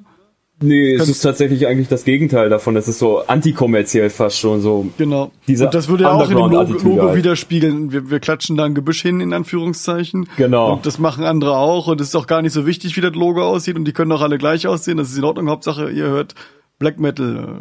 Welche Band Also ist egal oder so nach dem Motto. ich sag's mal so, im Black Metal ist das sowieso, jede Black Metal Band weiß, wenn ich Krach produziere, komme ich damit nie groß raus. Und das wollen diese Bands auch gar nicht. Und dementsprechend geht's bei ihrem Logo wirklich nur noch um Härte. Und so ein paar Stichpunkte für ein Black Metal Logo sind halt, du darfst es nicht lesen können. Es muss wirklich total ausgefranst an jeder Ecke sein und du musst mindestens ein umgedrehtes Kreuz reinpacken. Genau. Ähm, also orientierst du dich dann auch äh, quasi an dem an den Genre, die die äh, Musiker machen? Ähm, gut, die werden wahrscheinlich Ja. auch ne auch ein paar äh, Sachen bringen, die sie irgendwo sehen wollen, wenn du jetzt für die was zeichnest. Ja, Ähm, genau. Also Broken Skull, das ist halt so das, was ich als letztes gemacht habe, abgesehen von dem für Shorty Media, dem neuen Logo.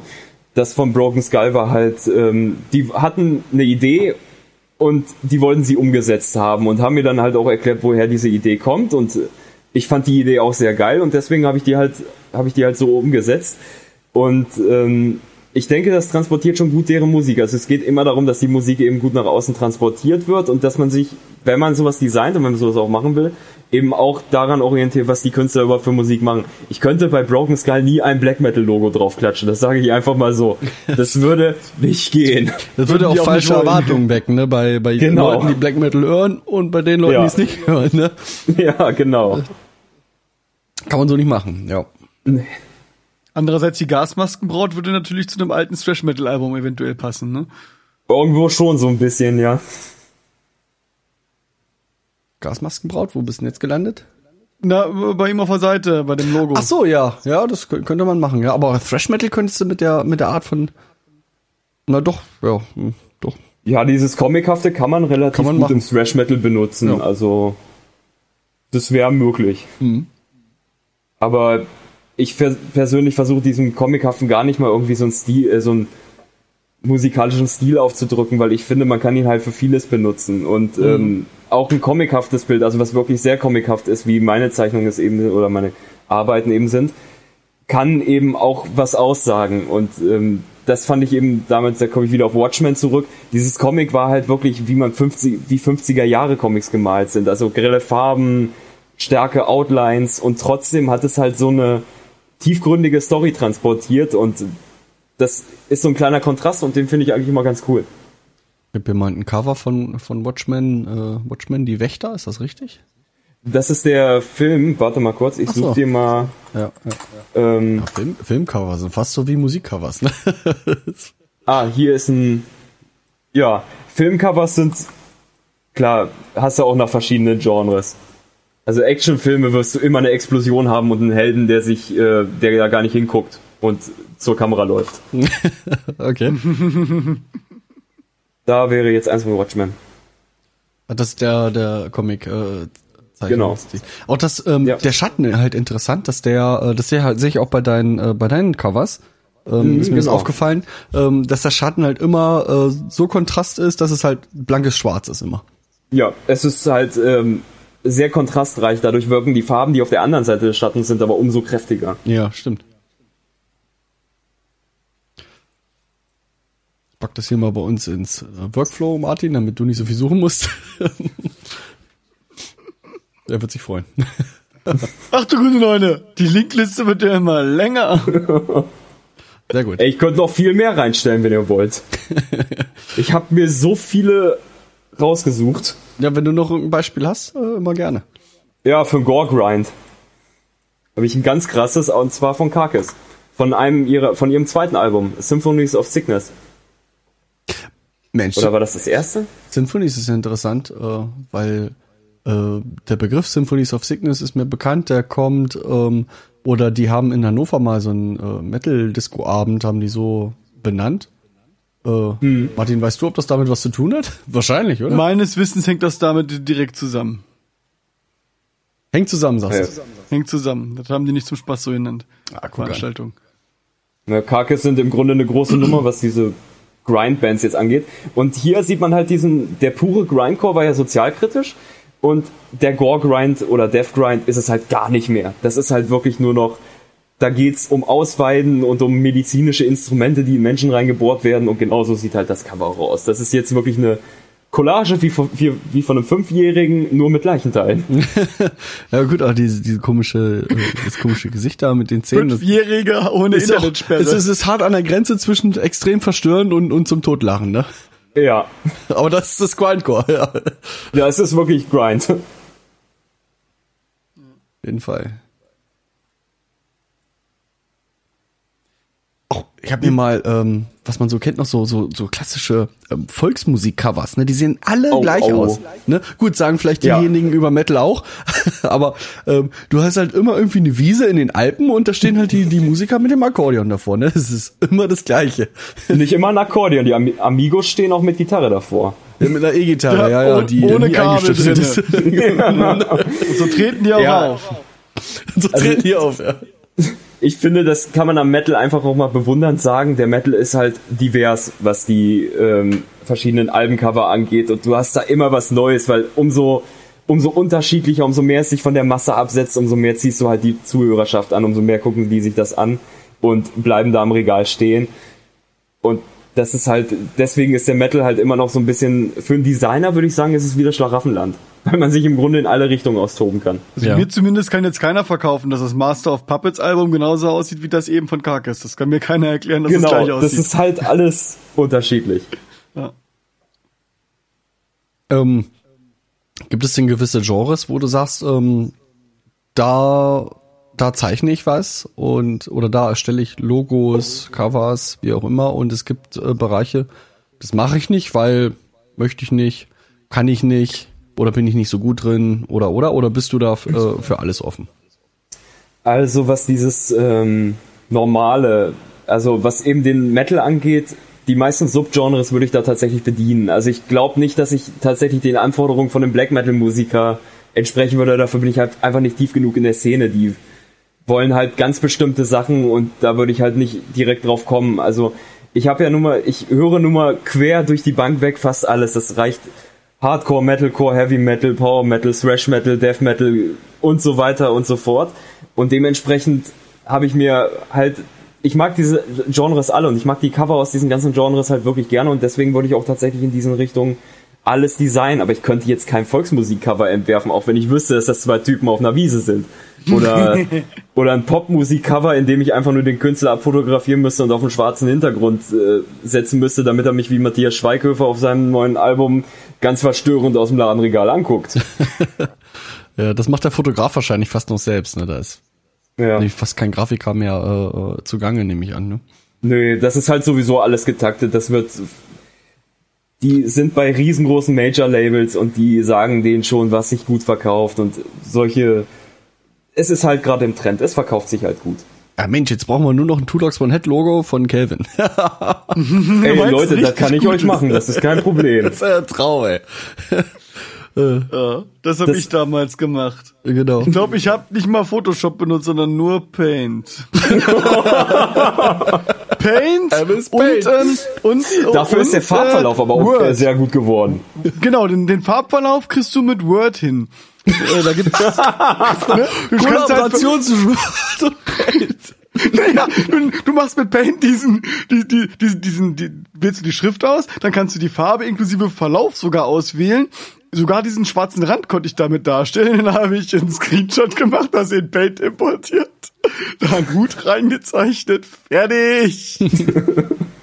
Siehst du, was ich vorhin gesagt habe, man muss nicht wissen, wie man es macht, man muss wissen, wo man es findet, wie man das machen kann. Ja, ja. Äh, Letztendlich entscheidet auch die Kreativität, ne, ob es am Ende Genau. gut aussieht oder nicht. Ne? Also die Idee muss schon irgendwie da sein, ne? Also da könnte ja Tatsachen einen Arbeitsauftrag rauskristallisieren, weil wir suchen halt was, was irgendwie mit dem, mit dem Namen zu tun hat, wo irgendwie was mit dem Hut und den Hunden und keine Ahnung, aber auch trotzdem irgendwie dieses, da ist Musik im Spiel und das ist ein Podcast, also, weiß ich nicht, äh, der Klassiker ist, wäre, da müsste ein Mikrofon rein oder so. Irgendwie. Ja, da, äh, das sind ist das Typische. Ja. Und dann muss Nee. alles noch also, gut lesbar sein und es muss viel weiß sein, dass man hinterher durchsichtig machen kann für ein Pro7-Logo. Oh, ja, klar. Das ist ja, das ist kein Problem. Das, ich Wäre so die. Herausforderung. Das wäre so die Herausforderung.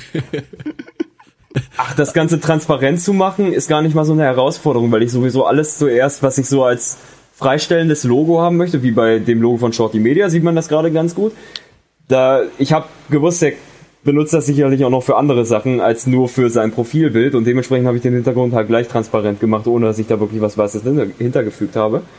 Ähm, und wie gesagt, ich mache euch das gerne. Ich mache das auch, ähm, das geht jetzt mal an die Bands raus, die sich tatsächlich dafür interessieren, dass ich das mache. Ich mache das auch gerne kostenlos, weil der Untergrund sollte sich ja unterstützen.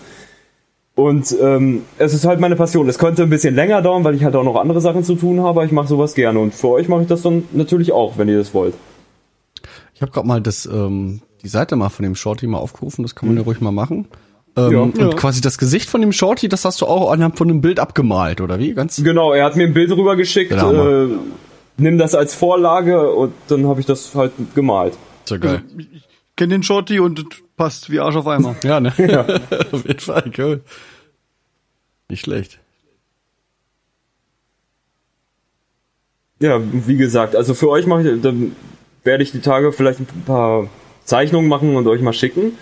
So grobe Sachen vorweg und wenn irgendeine Band Lust hat, dass ich denen mal was gestalte, tretet an mich heran. Ich weiß noch nicht, wann ich schaffe und äh, wie lange das dauert, aber ich mache das. Wenn ich sage, ich mache das, dann mache ich das. Genau, erstmal anschreiben und dann mal abklopfen. Ja, Ja. genau. Erstmal fragen, ob ich mir die Idee. Ich mache natürlich nicht alles, aber ich würde mir halt die Idee anhören und wenn ich die Idee geil finde und ich auch denke, die kann ich gut umsetzen, dann würde ich das sehr gerne machen, sowas. Und das mit dem Two Dogs One Head Logo, das klingt, das klingt witzig, das kann ich mir gut vorstellen. Sehr gut. okay. Ich bin gespannt. Wenn wir demnächst ein neues Logo haben, dann haben wir das Kelvin zu verdanken. Dann haben wir ein anständiges Logo, bevor wir eine anständige Gitarre im Intro haben. Ach, meine Frist ist abgelaufen, ne? Ja, du hast gesagt, dieses Jahr, dieses Jahr bezog sich auf 2017. Achso, ne, was sich auf 2016 bezogen hat, ist doch alles gut. Ja. Haben wir noch was, haben wir noch was vergessen? Was ist denn dein Lieblingscover, Albumcover? Wo gibt's viel zu entdecken? Alter, da Ja. fragst du mich was. Also ich würde nicht mal sagen, viel zu entdecken, aber ich habe halt so aus jedem Genre so eins, was ich, ähm, ich schicke mal jetzt mein Liebstes aus dem Metalcore-Genre raus, weil ich das auch tatsächlich sehr häufig höre, dieses Album, weil ich das Album auch sehr geil finde und ich finde, dass es sehr gut geworden ist, das Cover. Weil es eben auch so schlicht ist und extrem kontrastreich und das ist äh, Irie von Parkway Drive.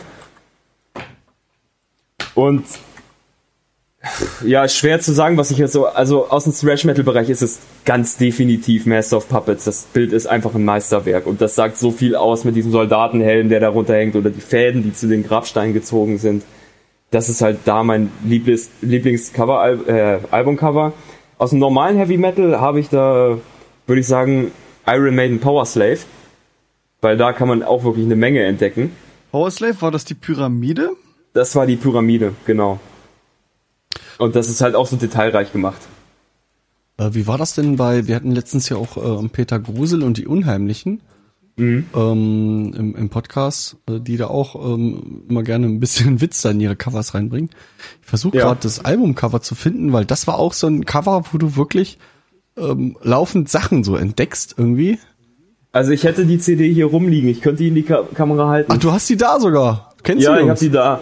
Ja, also ich ähm, hab, mi- hab die mal von Kai gekriegt. Ähm, von Campus KKR, Kai? äh, Records. Hier auch nochmal vielen Mhm. lieben Dank an dich, Kai. Ähm, und ich höre die CD auch ganz gerne so mal, weil es halt auch der Name, man würde halt nie vermuten, dass es äh, dass es Death Metal ist. um was es sich da dreht, ja. Wir hatten Äh, da mal ein, ein Bild hier, gucken. als wir die in der Sendung hatten, das weiß ich noch, aber das äh, muss äh, verschollen sein. ich räume mal kurz raus, ich glaube, dann finde ich Ich hab's die schon auch. gefunden. Wo soll ich's denn hinschreiben? Ich pack's unten Ah. in die, in die Linkliste mit rein. Ja, pack's mal mit rein. In die massive, die unterste ist es, über Shorty Media. Ah, ich hab's hier auch. Ah, äh, Genau, dieses, kompliziert. wo so Oh. unglaublich viel drauf ist. Genau, ich hab's jetzt auch mal äh, in, im Stream mal mit drinne. Mhm. Ja, die äh, echt gute Figuren. Also das, das äh, Ja. ist auch so, ein- da hätte ich hätte ich mir auch vorstellen können, das hättest du auch machen können so in der Richtung.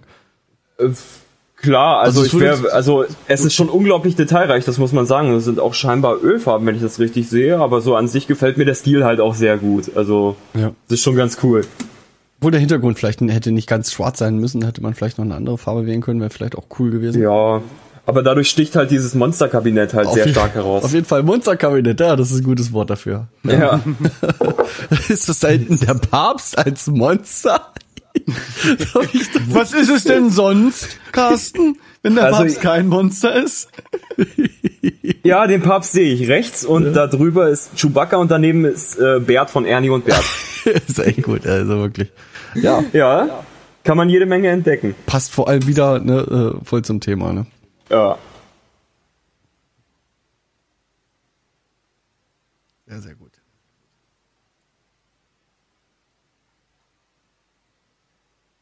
Jo.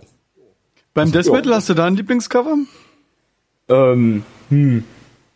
Schwer zu sagen. Im Death Metal finde ich so geil, dass du wirklich ähm, viel von diesem, du hast halt dieses Überladene. Das ist halt in jedem jedem Death Metal Cover gleich, aber eins ähm, sticht halt hervor und das ist eigentlich nicht mal Death Metal, das ist mehr Death Grind, beziehungsweise auch mit so leichten Hardcore-Elementen und das ist von Dying Fetus äh, Reign Supreme, wenn ich mich jetzt nicht täusche. Ja, genau. Moment, ich such's mal raus. Weil das ist halt sehr cool, weil es halt auch irgendwie es ist düster, aber es ist gleichzeitig brutal und es hat außerdem noch einen sehr schönen Stil. Wenn man sich das Ganze mal, Moment, ich schick's rein. Also noch wird's wahrscheinlich nicht zu sehen sein, aber es ist halt so ein Mann mit Kapuze, der auf so einem Thron sitzt und so einem Skelettthron und dahinter türmen halt so ähm, M16s auf und das passt halt zum Thema, dass das Ganze eben auch so ein bisschen ja, ein bisschen so ja, wie gesagt, auch sozialkritisch eben gehalten ist und darüber eben der fette Dying Fetus Schriftzug statt diesem verschnörkelten Logo, was sie sonst haben. Das passt einfach wie die Faust aufs Auge. Ja, auch die Schriftart sieht so ein bisschen aus wie bei Walking Dead. ja, Ähm, genau. Äh, ja, könnte halt auch, also wirklich ja, so verwandt mit, mit ähm, weiß nicht, Horrorfilmen, ähm, Covers, ne, das ist, ist sehr ähnlich, ne? Könnte auch ein Film sein, ne? Ja, genau. Ähm, und jetzt werde ich noch mal, ähm, Moment, ich suche da gerade noch mal was raus, was dazu gut passen würde. Ähm, was man viel hat, bei egal in welchem in welchem Medium man sich jetzt gerade bewegt und das ist halt sowas, da kann man nicht drüber hinwegsehen, wenn man das einmal weiß. Deswegen, wer sich die Illusion nicht zerstört lassen will, der hält sich jetzt mal die Ohren zu. Und zwar gibt es in jedem, in jedem Medium eine Technik, die wird halt fast immer angewendet, wenn es darum geht, irgendwas ganz besonders hervorzuheben. Und das ist, sei es bei Filmcovern, bei Musik, bei Videospielen, ist, dass man Orange in, auf einer Seite hat, also eine warme Farbe, und auf der anderen Seite eben blau oder generell eine kühle Farbe. Dadurch verschmilzt das Ganze so sehr und sticht halt unglaublich heraus. Da gibt es zig Cover. Avatar, das Filmcover. Ähm, hier habe ich gerade ein schönes von Devil May Cry. Da sieht man das auch unglaublich stark. Und darüber, das ist halt so ein ganz banaler und typischer Designer-Trick, der auch immer wieder Anwendung findet, aber der es auch gerade echt gut aussehend macht. Ja, sticht, sticht extrem her- heraus, ne? Das ist auch wieder so ein bisschen diese, äh, diese bunte Mischung, ne? Das, die ins Auge äh, sticht. Welches ähm, Cover da so ein bisschen in die Richtung geht, ist ähm, zwar nicht direkt mit Orange, aber auch mit einer warmen Farbe einmal und einer ähm, und einer äh, kalten Farbe ist von In Flames Battles. Das schicke ich auch mal schnell rein. Das ist das neueste von denen. Da sieht man es auch sehr stark. Das ist halt ein Blickfang und dadurch wird es halt umso mehr noch gekauft. Interessant, hier ist auch gar nicht mehr der, der Jesterhead irgendwie zu sehen. Nur noch da so ein kleines bisschen auf dem, Auf dem äh, Schädel, Schädel selbst, drauf. Das Symbol, ja. ja, auf jeden Fall. Ja. Ja. Deswegen, ich hatte auch vorhin gefragt, ähm, äh, da hast du auch, äh, das, oder das hattest du auch beantwortet, ähm, dass es da auch äh, Entwicklung gibt oder manche Bands dann halt vorreiten, einen neuen Stil reinbringen und, und, und viele dann darauf aufbauen oder sich das dann durchsetzt. Ähm, Gerade bei In Flames ist es halt auch äh, mit dem Gitarrensound, äh, habe ich schon öfters mal gesagt, dass man immer merkt, so, äh, wenn In Flames ein neues Album rausbringt, die nächsten zwei Jahre versuchen viele Battle-Bands den Gitarrensound auf das letzte In Flames-Album sozusagen äh, nachzusetzen. Ähm, Ja, die haben ja halt aber auch einfach nochmal einen genialen Sound, muss ich sagen. Also auf jedem Album ist, sind diese Gitarren einfach der Wahnsinn bei In Flames. Die haben zum Beispiel, die haben auch eine eigene ähm, eine, nach der nach dem In Flames auf dem Clayman-Album äh, benannte Mikrofontechnik, die wirklich einen, einen Namen bekommen hat, die äh, so genannt wird. Ja, also die quasi zwei SM57 in 45 Grad Winkel äh, zueinander, ähm, wie sie es da so gemacht haben, das nennt man die Friedman-Technik. Und ähm, das kommt oder hat In Flames sozusagen. So, also man kennt das halt von dem In Flames Album. Nicht schlecht, das wusste ich Was nicht. richtig- Also die sind halt, und man kann denen ja alles ankreiden, sie hätten sich zu sehr von ihrer originalen Musik wegbewegt, aber im Grunde ist es gute Musik und die Technik, die sie benutzen, ist halt einfach der Wahnsinn. Ich glaube, es gibt selten so gut produzierte Alben wie die von In Flames. Ja, genau. Ich habe Carsten in unsere Liste nochmal schnell äh, ein Bild gepostet, in unsere äh, Linkliste. Und zwar äh, von uns die beiden Logos. Da sieht man nämlich auch, dass ich blau-orange gemischt Blau-orange, ja, genau. Kannst du noch mal, kannst du noch mal Unbewusst, ja, reinwerfen. das Sieht man auf Künstler. unserer Homepage. Ja, na, weil, weil dieser Kontrast halt auch wirklich gut heraussticht. Also das, man, man kann halt das eine sehr gut von dem anderen unterscheiden. Du kannst es ja auch noch mal ganz kurz in, ins Bild reinhalten irgendwie. Äh, da müsste ich ja mal bei uns auf die Seite einfach mal gehen, ne? Dann würde man das sehen. Genau, wir können auch mal Werbung für uns machen. Und zwar auf unserer Seite twodogsfonhead.de. Da landet man erstmal auf der Startseite. Da kann man sich dann entscheiden, ob man die Band sucht, den Podcast sucht oder gar den Ein Haus mit der Maus Podcast sucht. Diese drei Logos hat man da zur Auswahl. Und da kann man dann direkt draufklicken und entweder äh, uns als Band buchen oder unseren Podcast hören, wo auch diese Folge hier wieder veröffentlicht wird. Oder zum Beispiel den Ein Haus mit der Maus Podcast. Ja. Genau, ja, wirklich orange-blau. Nee, äh, sag mal, Kevin, der ähm, Adrian Hermit, äh, der hat geschrieben, ähm, was das denn so kosten würde. Ähm, kommt wahrscheinlich drauf an, ne? Wenn du so ein Cover machst. Oder, ja. Ähm, das kommt drauf an, was er will. Also per se würde ich erstmal sagen, also ähm, müsste man sehen, wie viel Arbeit ich muss ich reinstecken. Also ich habe auch schon vieles halt wirklich umsonst gemacht, weil ich die Idee auch so gut fand und ähm, dementsprechend er müsste sich mit mir auseinandersetzen. Er soll mich über äh, Sirsche Design anschreiben oder auch über meinen normalen Facebook-Account und dann lässt sich da sicherlich was regeln. Da kann man sicherlich mal gucken, was man da machen kann. Er sagt mir erstmal, was er haben will und dann gucken wir mal. Also teuer wird's nicht. Ich, Du musst ja davon nicht leben. Noch nicht. nee, ich muss davon nicht leben und es ist halt wirklich ein pures Hobby und ähm, ja, da, da, da finden wir schon eine Regelung. Also das ist bei mir nicht teuer. Das meiste mache ich ja sogar umsonst. Ja, das wird sich vielleicht ändern, hoffe ich. Das hoffe ich auch mal irgendwann. ja. Sehr gut. Ja, ich verlinke auch dich und deine Kanäle bei uns dann auf der Homepage äh, zugehörig zu der Episode. Sehr nett, danke. So, irgendwas wollte ich. Ach so, ja, eigentlich noch, äh, was noch ein ganz wichtiges Thema eigentlich. Ähm, wenn man jetzt so ein, so ein Cover gezeichnet hat, man hat das Bild als Datei so mehr oder weniger ja fertig. Jetzt Ja. will ich, jetzt will ich das aber auf einer CD haben. Jetzt muss das ja irgendwie auch ein bestimmtes Format haben. Ähm, hat äh, das die CD hat vielleicht sogar einen, einen- Rücken, ähm, eine Rückseite ähm, Genau. oder noch ein Booklet. Ähm, kann man mit, weiß ich nicht, mit Photoshop oder mit, und mit verschiedenen Programmen, wie wollen, wie, wie, wie will das denn die Druckerei haben? Musst du das da in, in bestimmten Pixelverhältnissen und Größen und und und noch irgendwie skalieren? Wie funktioniert das? Also ich habe das jetzt einmal für Broken Skull halt gemacht und auch wirklich nach den äh, Presswerkvorgaben von ihrem Label und habe da im Grunde eine Schritt für Schritt Anleitung mehr oder weniger gehabt am PDF, wie ich da vorgehen muss, in was die das was wollen. Zum Beispiel das normale Cover einmal als äh, zweimal als JPEG, einmal in einem kleinen Format, einmal in einem großen für die Thumbnails. Und ähm, die normalen Sachen ist halt auch normalerweise üblich für das Drucken. Ähm, dass die in PDFs sind. Also ganz einfach 720p ist erstmal ähm, ist halt erstmal Minimum. 720p sollte es schon haben, wenn man damit irgendwas zeichnet, irgendwas macht und das Ganze dann als PDF und im Grunde gehört auch gar nicht mehr viel mehr dazu. Man muss im Grunde nur die ähm, die Schnittvorgaben praktisch einhalten, weil immer ein kleines Stückchen abgeschnitten wird. Das ist halt auch so Standard. Und da muss man halt darauf achten, dass da trotzdem was ist, weil es könnte sein, dass da nicht alles von abgeschnitten wird, aber nicht zu viel ist, als dass wirklich was vom Bild fehlen würde. Ja gut, dann, dann wenn es ums Format geht, muss man ja wahrscheinlich eventuell was abschneiden. Das ist dann halt der Kompromiss, ne? Genau. Den man machen muss, ja. Ja. Aber hast du denn da im, im, im, Photoshop irgendwie eine, eine, eine Vorlage, Vorlage oder ein Raster oder so, wo du das dann weiß nicht, reinschieben kannst? Oder baut man sich das dann selber anhand der, Vor anhand den, anhand der Vorgaben, die man bekommt? Also so eine direkte Vorlage habe ich da drinnen nicht. Oder ich habe vielleicht auch einfach nur immer zu schlecht geguckt. Ich habe mir dann irgendwann eine selbst gebastelt. Also so ein normales CD-Cover ist ja im Hat ja, normalen... hat ja ein also, festes Verhältnis, ne? Das ist ja kein Genau, Geheimnis, von einem, von einem Jewel, also ein Jewel Case ist ja immer, die Vorderseite beziehungsweise das Booklet sind ja immer zwei gleich große Quadrate. Mhm. Und ähm, die muss man dann eben nur so zusammenfügen, dass man die Seiten passig anordnet, nicht, dass dann da irgendwas verrutscht. Das ist die größte Schwierigkeit, wenn man Das erstmal alles fertig hat. Es kommt nicht an auf, weiß ich nicht, 1000 mal 1000 Pixel. Darauf kommt es nicht an. Es ist nur wichtig, dass du Nee, erstmal die, dass das halt wirklich nur auf Seitenverhältnis das Format an, auf das Seitenverhältnis, genau. Ah, okay. Mhm. Ähm, kriegen die Jungs ein, ein, Booklet auch spendiert?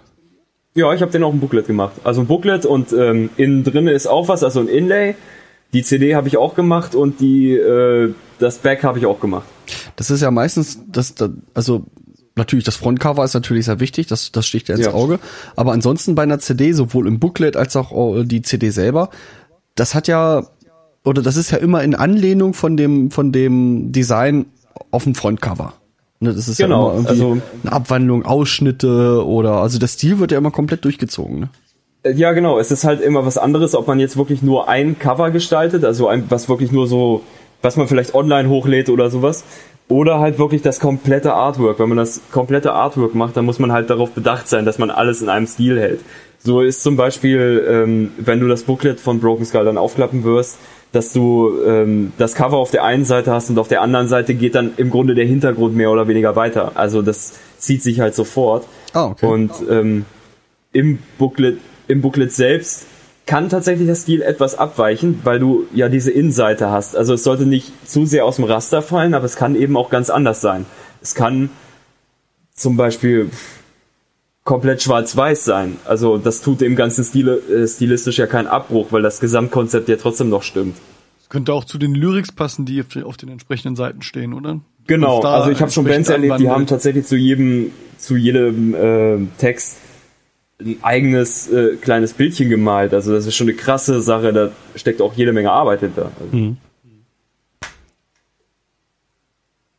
Ja, bis es dann zu den ganz speziellen Sachen geht, wenn die ähm, CD schon aussieht wie eine Schallplatte oder so, ne?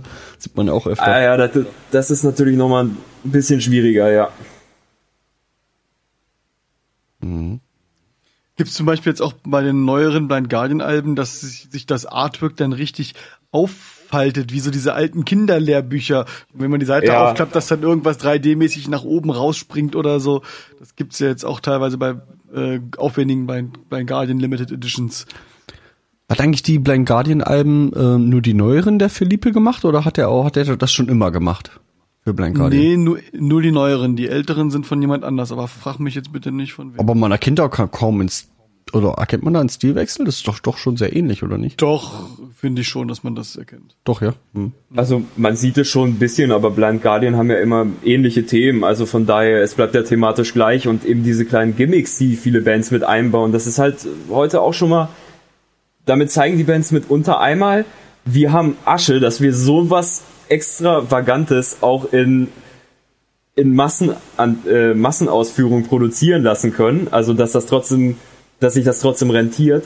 Und zum anderen ist es halt irgendwie auch was, um die Fans zufriedenzustellen. Die Fans freuen sich natürlich umso mehr, wenn sie statt einer simplen Jewel Case halt hier diese solche dünnen Plastikdinger halt hier mehr so ein Buch bekommen, So ein- quasi fast schon, ja. ja, genau, von Behemoth jetzt hier zum Beispiel mal so ein Mediabook haben. Das ist halt natürlich weitaus eindrucksvoller als ähm, normales Jewel Case und das macht halt wirklich viel her. Aber es Ja, ist halt meist für, wirklich gerade für den Sammler, ne? genau Sammlerstücke. Ist aber auch Geschmackssache, also Ja. Äh, unpraktisch ist es ja dann doch irgendwo. Also wenn du einfach nur die CD halt irgendwo reinlegen willst, dann ähm, Also mir ist schon mal im Auto, weil ich das falsch hingelegt habe, ein Mediabook von Effenschall Burn ist mir schon mal zerknickt. Das war halt natürlich umso ärgerlicher, weil es ist nicht so standfest wie eine Jewel Case und eine Jewel Case kannst du austauschen. ja. Mhm. Ja. Ja. Ja, und so ein, so ein, so ein Mediabook oder so ein dickeres äh, Digipack passt natürlich auch jetzt nicht ins herkömmliche CD-Regal, wenn das da mit festen Abmaßen. Nee, also bei mir auch nicht. Ich stelle die, die ich als, ähm, als Mediabooks habe, die stelle ich immer auf den Schrank. Das ist halt weitaus einfacher, weil in mein CD-Regal kriege ich die mal sowieso nicht rein. Ja. Ja, wird das weniger mit den, äh, mit den CDs? Und ähm, wenn das angenommen, es würde weniger werden mit CDs, weil viel mehr gestreamt wird oder halt als MP3 gekauft wird und und und, ähm, werden dann die Covers vielleicht sogar vernachlässigt? Also ein Cover wird es nämlich an mehr oder weniger immer geben, aber ist dann vielleicht weniger Aufmerksamkeit auf das Cover dann gerichtet? Ist schwer, ist schwer zu sagen, weil ich zum einen sagen würde, dass ähm, man heute weitaus mehr, also es ist nicht wie damals, dass man wirklich das meiste über Schallplattenverkäufe oder sowas reinkriegt, sondern dass man eben durch Playlists oder sowas Aufmerksamkeit erreicht und eben durch gutes Marketing online. Aber auch selbst da braucht man halt ein gutes Cover, um sich gut zu präsentieren. Also wenn da jetzt wirklich was gezeichnet ist, was jetzt wirklich wie scheiße aussieht, dann mhm. ist das halt, das wird sich wahrscheinlich dann keiner anhören. Also man braucht immer noch wenigstens so einen kleinen Mindeststandard und auch mal, um darauf einzugehen, große Bands oder auch etablierte Bands werden nie aufhören, wirklich CDs rauszubringen, weil diese schon alleine die Labels das nicht wollen. Sie wissen, dass sie durch den normalen CD-Verkauf vielleicht weniger generieren als durch die Online-Verkäufe, aber der ähm, der Markt, der wirklich der richtige Markt, wenn du durch Saturn Large, durch Mediamarkt, da einfach durch die CD-Abteilung zu stöbern, das regt unglaublich dazu an, sich diese Sachen zu Hause anzuhören, wenigstens über die Streaming-Portale. Deswegen wird dieser Markt auch nie aussterben. Also es wird nie wirklich komplett in die Richtung Streaming gehen, weil dafür ist der physische Handel einfach noch tatsächlich zu wichtig. Nicht mal wegen dem Verkauf, sondern einfach, weil er präsentiert. Es ist im Grunde heute mehr Werbung. Ja, auch das Anfassen halt im Laden und, und, und ja, genau. durchstöbern.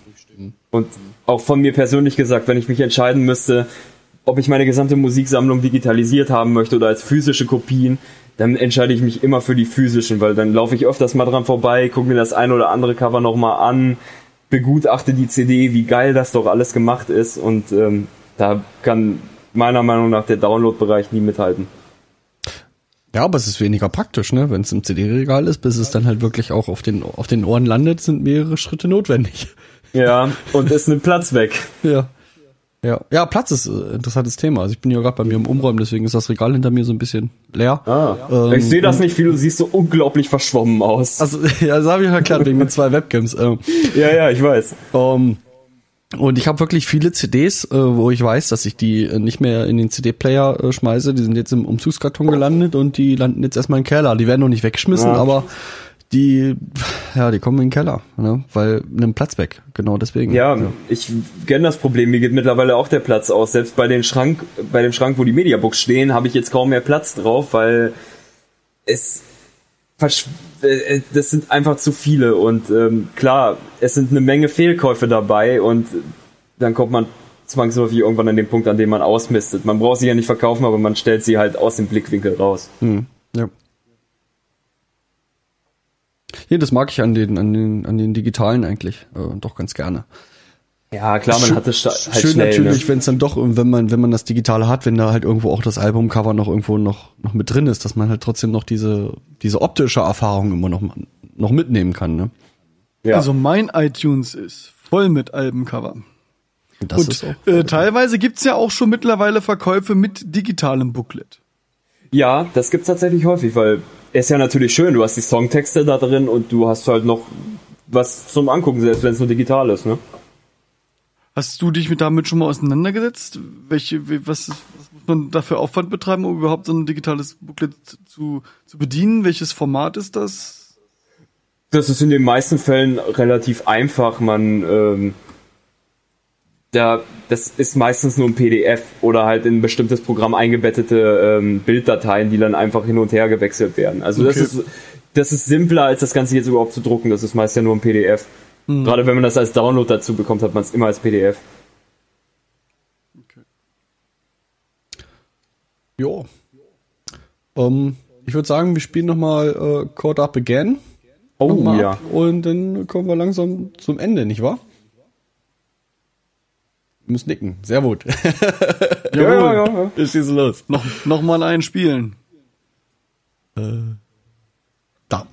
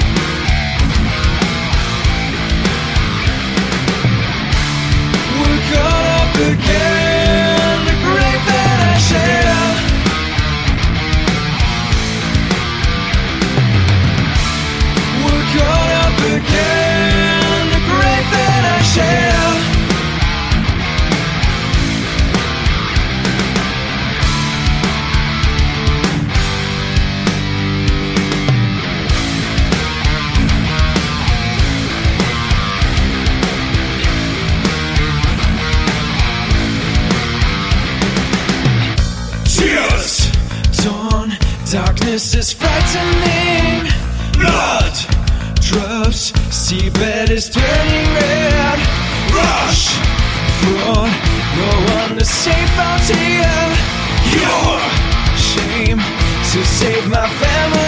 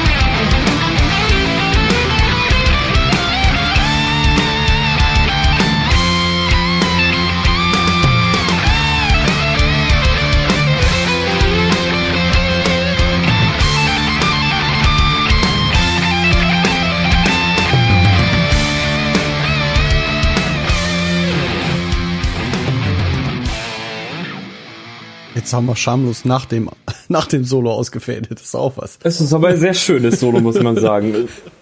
Hut ab vor Sean nochmal. Hat er gut gespielt, auf jeden Fall. Ja. Ja, ich habe gerade über Twitter Bescheid bekommen, wir müssen jetzt Schluss machen, weil äh, Vrind sendet jetzt live. Ach, was, wann machen die? Ach, die machen auch live? Äh, Ja, da? Realitätsabgleich ist im Livestream. Ich habe den so. Link mal in die Kommentare ge gepackt, damit die Leute dann gleich weiterschalten können zur nächsten Sendung. ja, damit der Abend nicht langweilig wird. Okay. Genau. Man kann ja nie genug Post Podcast hören, ne? Das ist wohl wahr.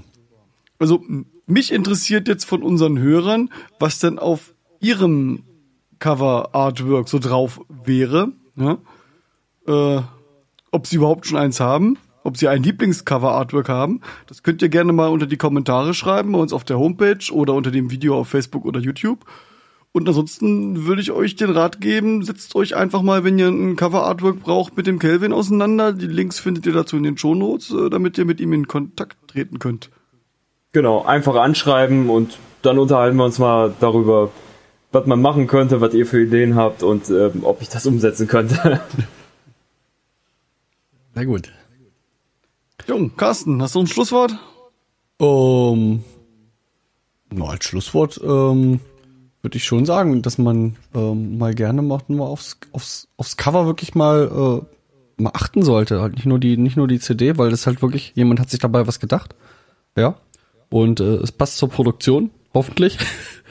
Und äh, selbst wenn man nur digitale äh, Medien hat, halt äh, wird das Cover ja meistens ja doch mit angezeigt. Ne? Vielleicht mal mal genauer angucken, wenn ich jetzt das äh, Beispiel von Peter Grusel zu, äh, nehme, äh, wo wo du halt viele Sachen entdecken kannst, die zur Musik passen und die vielleicht sogar lustig sind, ja. Ähm, ja, mal mehr darauf achten. Also Musik ist ja auch visuell etwas, genau. nicht wahr? So sieht's aus. Super. Dann besten Dank, liebe Hörerschaft, fürs Einschalten. Bleibt uns treu. Und dann sehen wir uns demnächst wieder zu, zu irgendeinem Termin, den ich jetzt auch nicht nennen kann. Zu einer neuen Episode von Two Dogs. One Hit. Aufgepasst. Auf Super. Video sehen. Auf Videos sehen. Der ist auch gut. Auf Video sehen. Nicht schlecht. Kommt mit in die. Wortspielkiste. Braucht ihr noch mehr? Bis Danzig, bis Baldrian.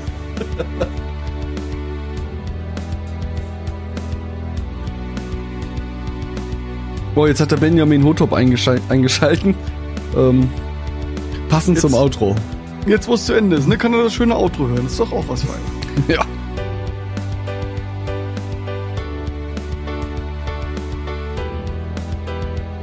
Komm, während das Auto läuft, blende ich einfach nochmal unsere Webseite ein und scroll einfach so ein bisschen rum. Oh ja.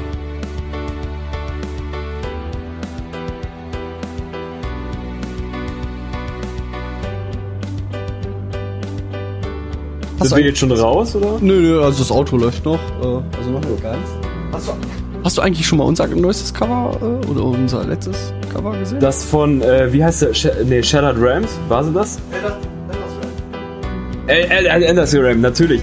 Das finde ich richtig geil, weil das hat auch.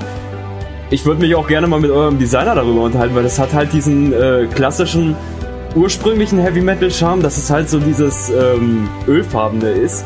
Aber gleichzeitig ist es halt auch modern, dadurch, dass es halt so einfarbig ist und auch so unglaublich düster wirkt. Also ich finde, das ist auch bisher euer bestes Album. Ich, also sowohl musikalisch als auch vom Cover her. Ja, das hat der Felipe Machado gemacht, der die neuen Blind Guardian Sachen macht. Ah, so. Ja, das ist Kolumbianer, mit dem lässt sich schwer erzählen. Ah, schreibt, Aber gut. schreibt da selten zurück. ja, und unser Kolumbianisch ist ein bisschen eingerostet. Ein bisschen. Naja, gut. Ich konnte da jetzt auch nicht mit dienen, also, aber auf jeden Fall ist sehr geil geworden. Das muss man sagen. Ja, waren wir auch über- überrascht. Ja, gut. Sind wir durch Ja. für heute, wa? Durch. Dann stoppen wir mal die Aufnahme und sagen ähm, Tschüss und bis zum nächsten Mal. Auf Wiedersehen.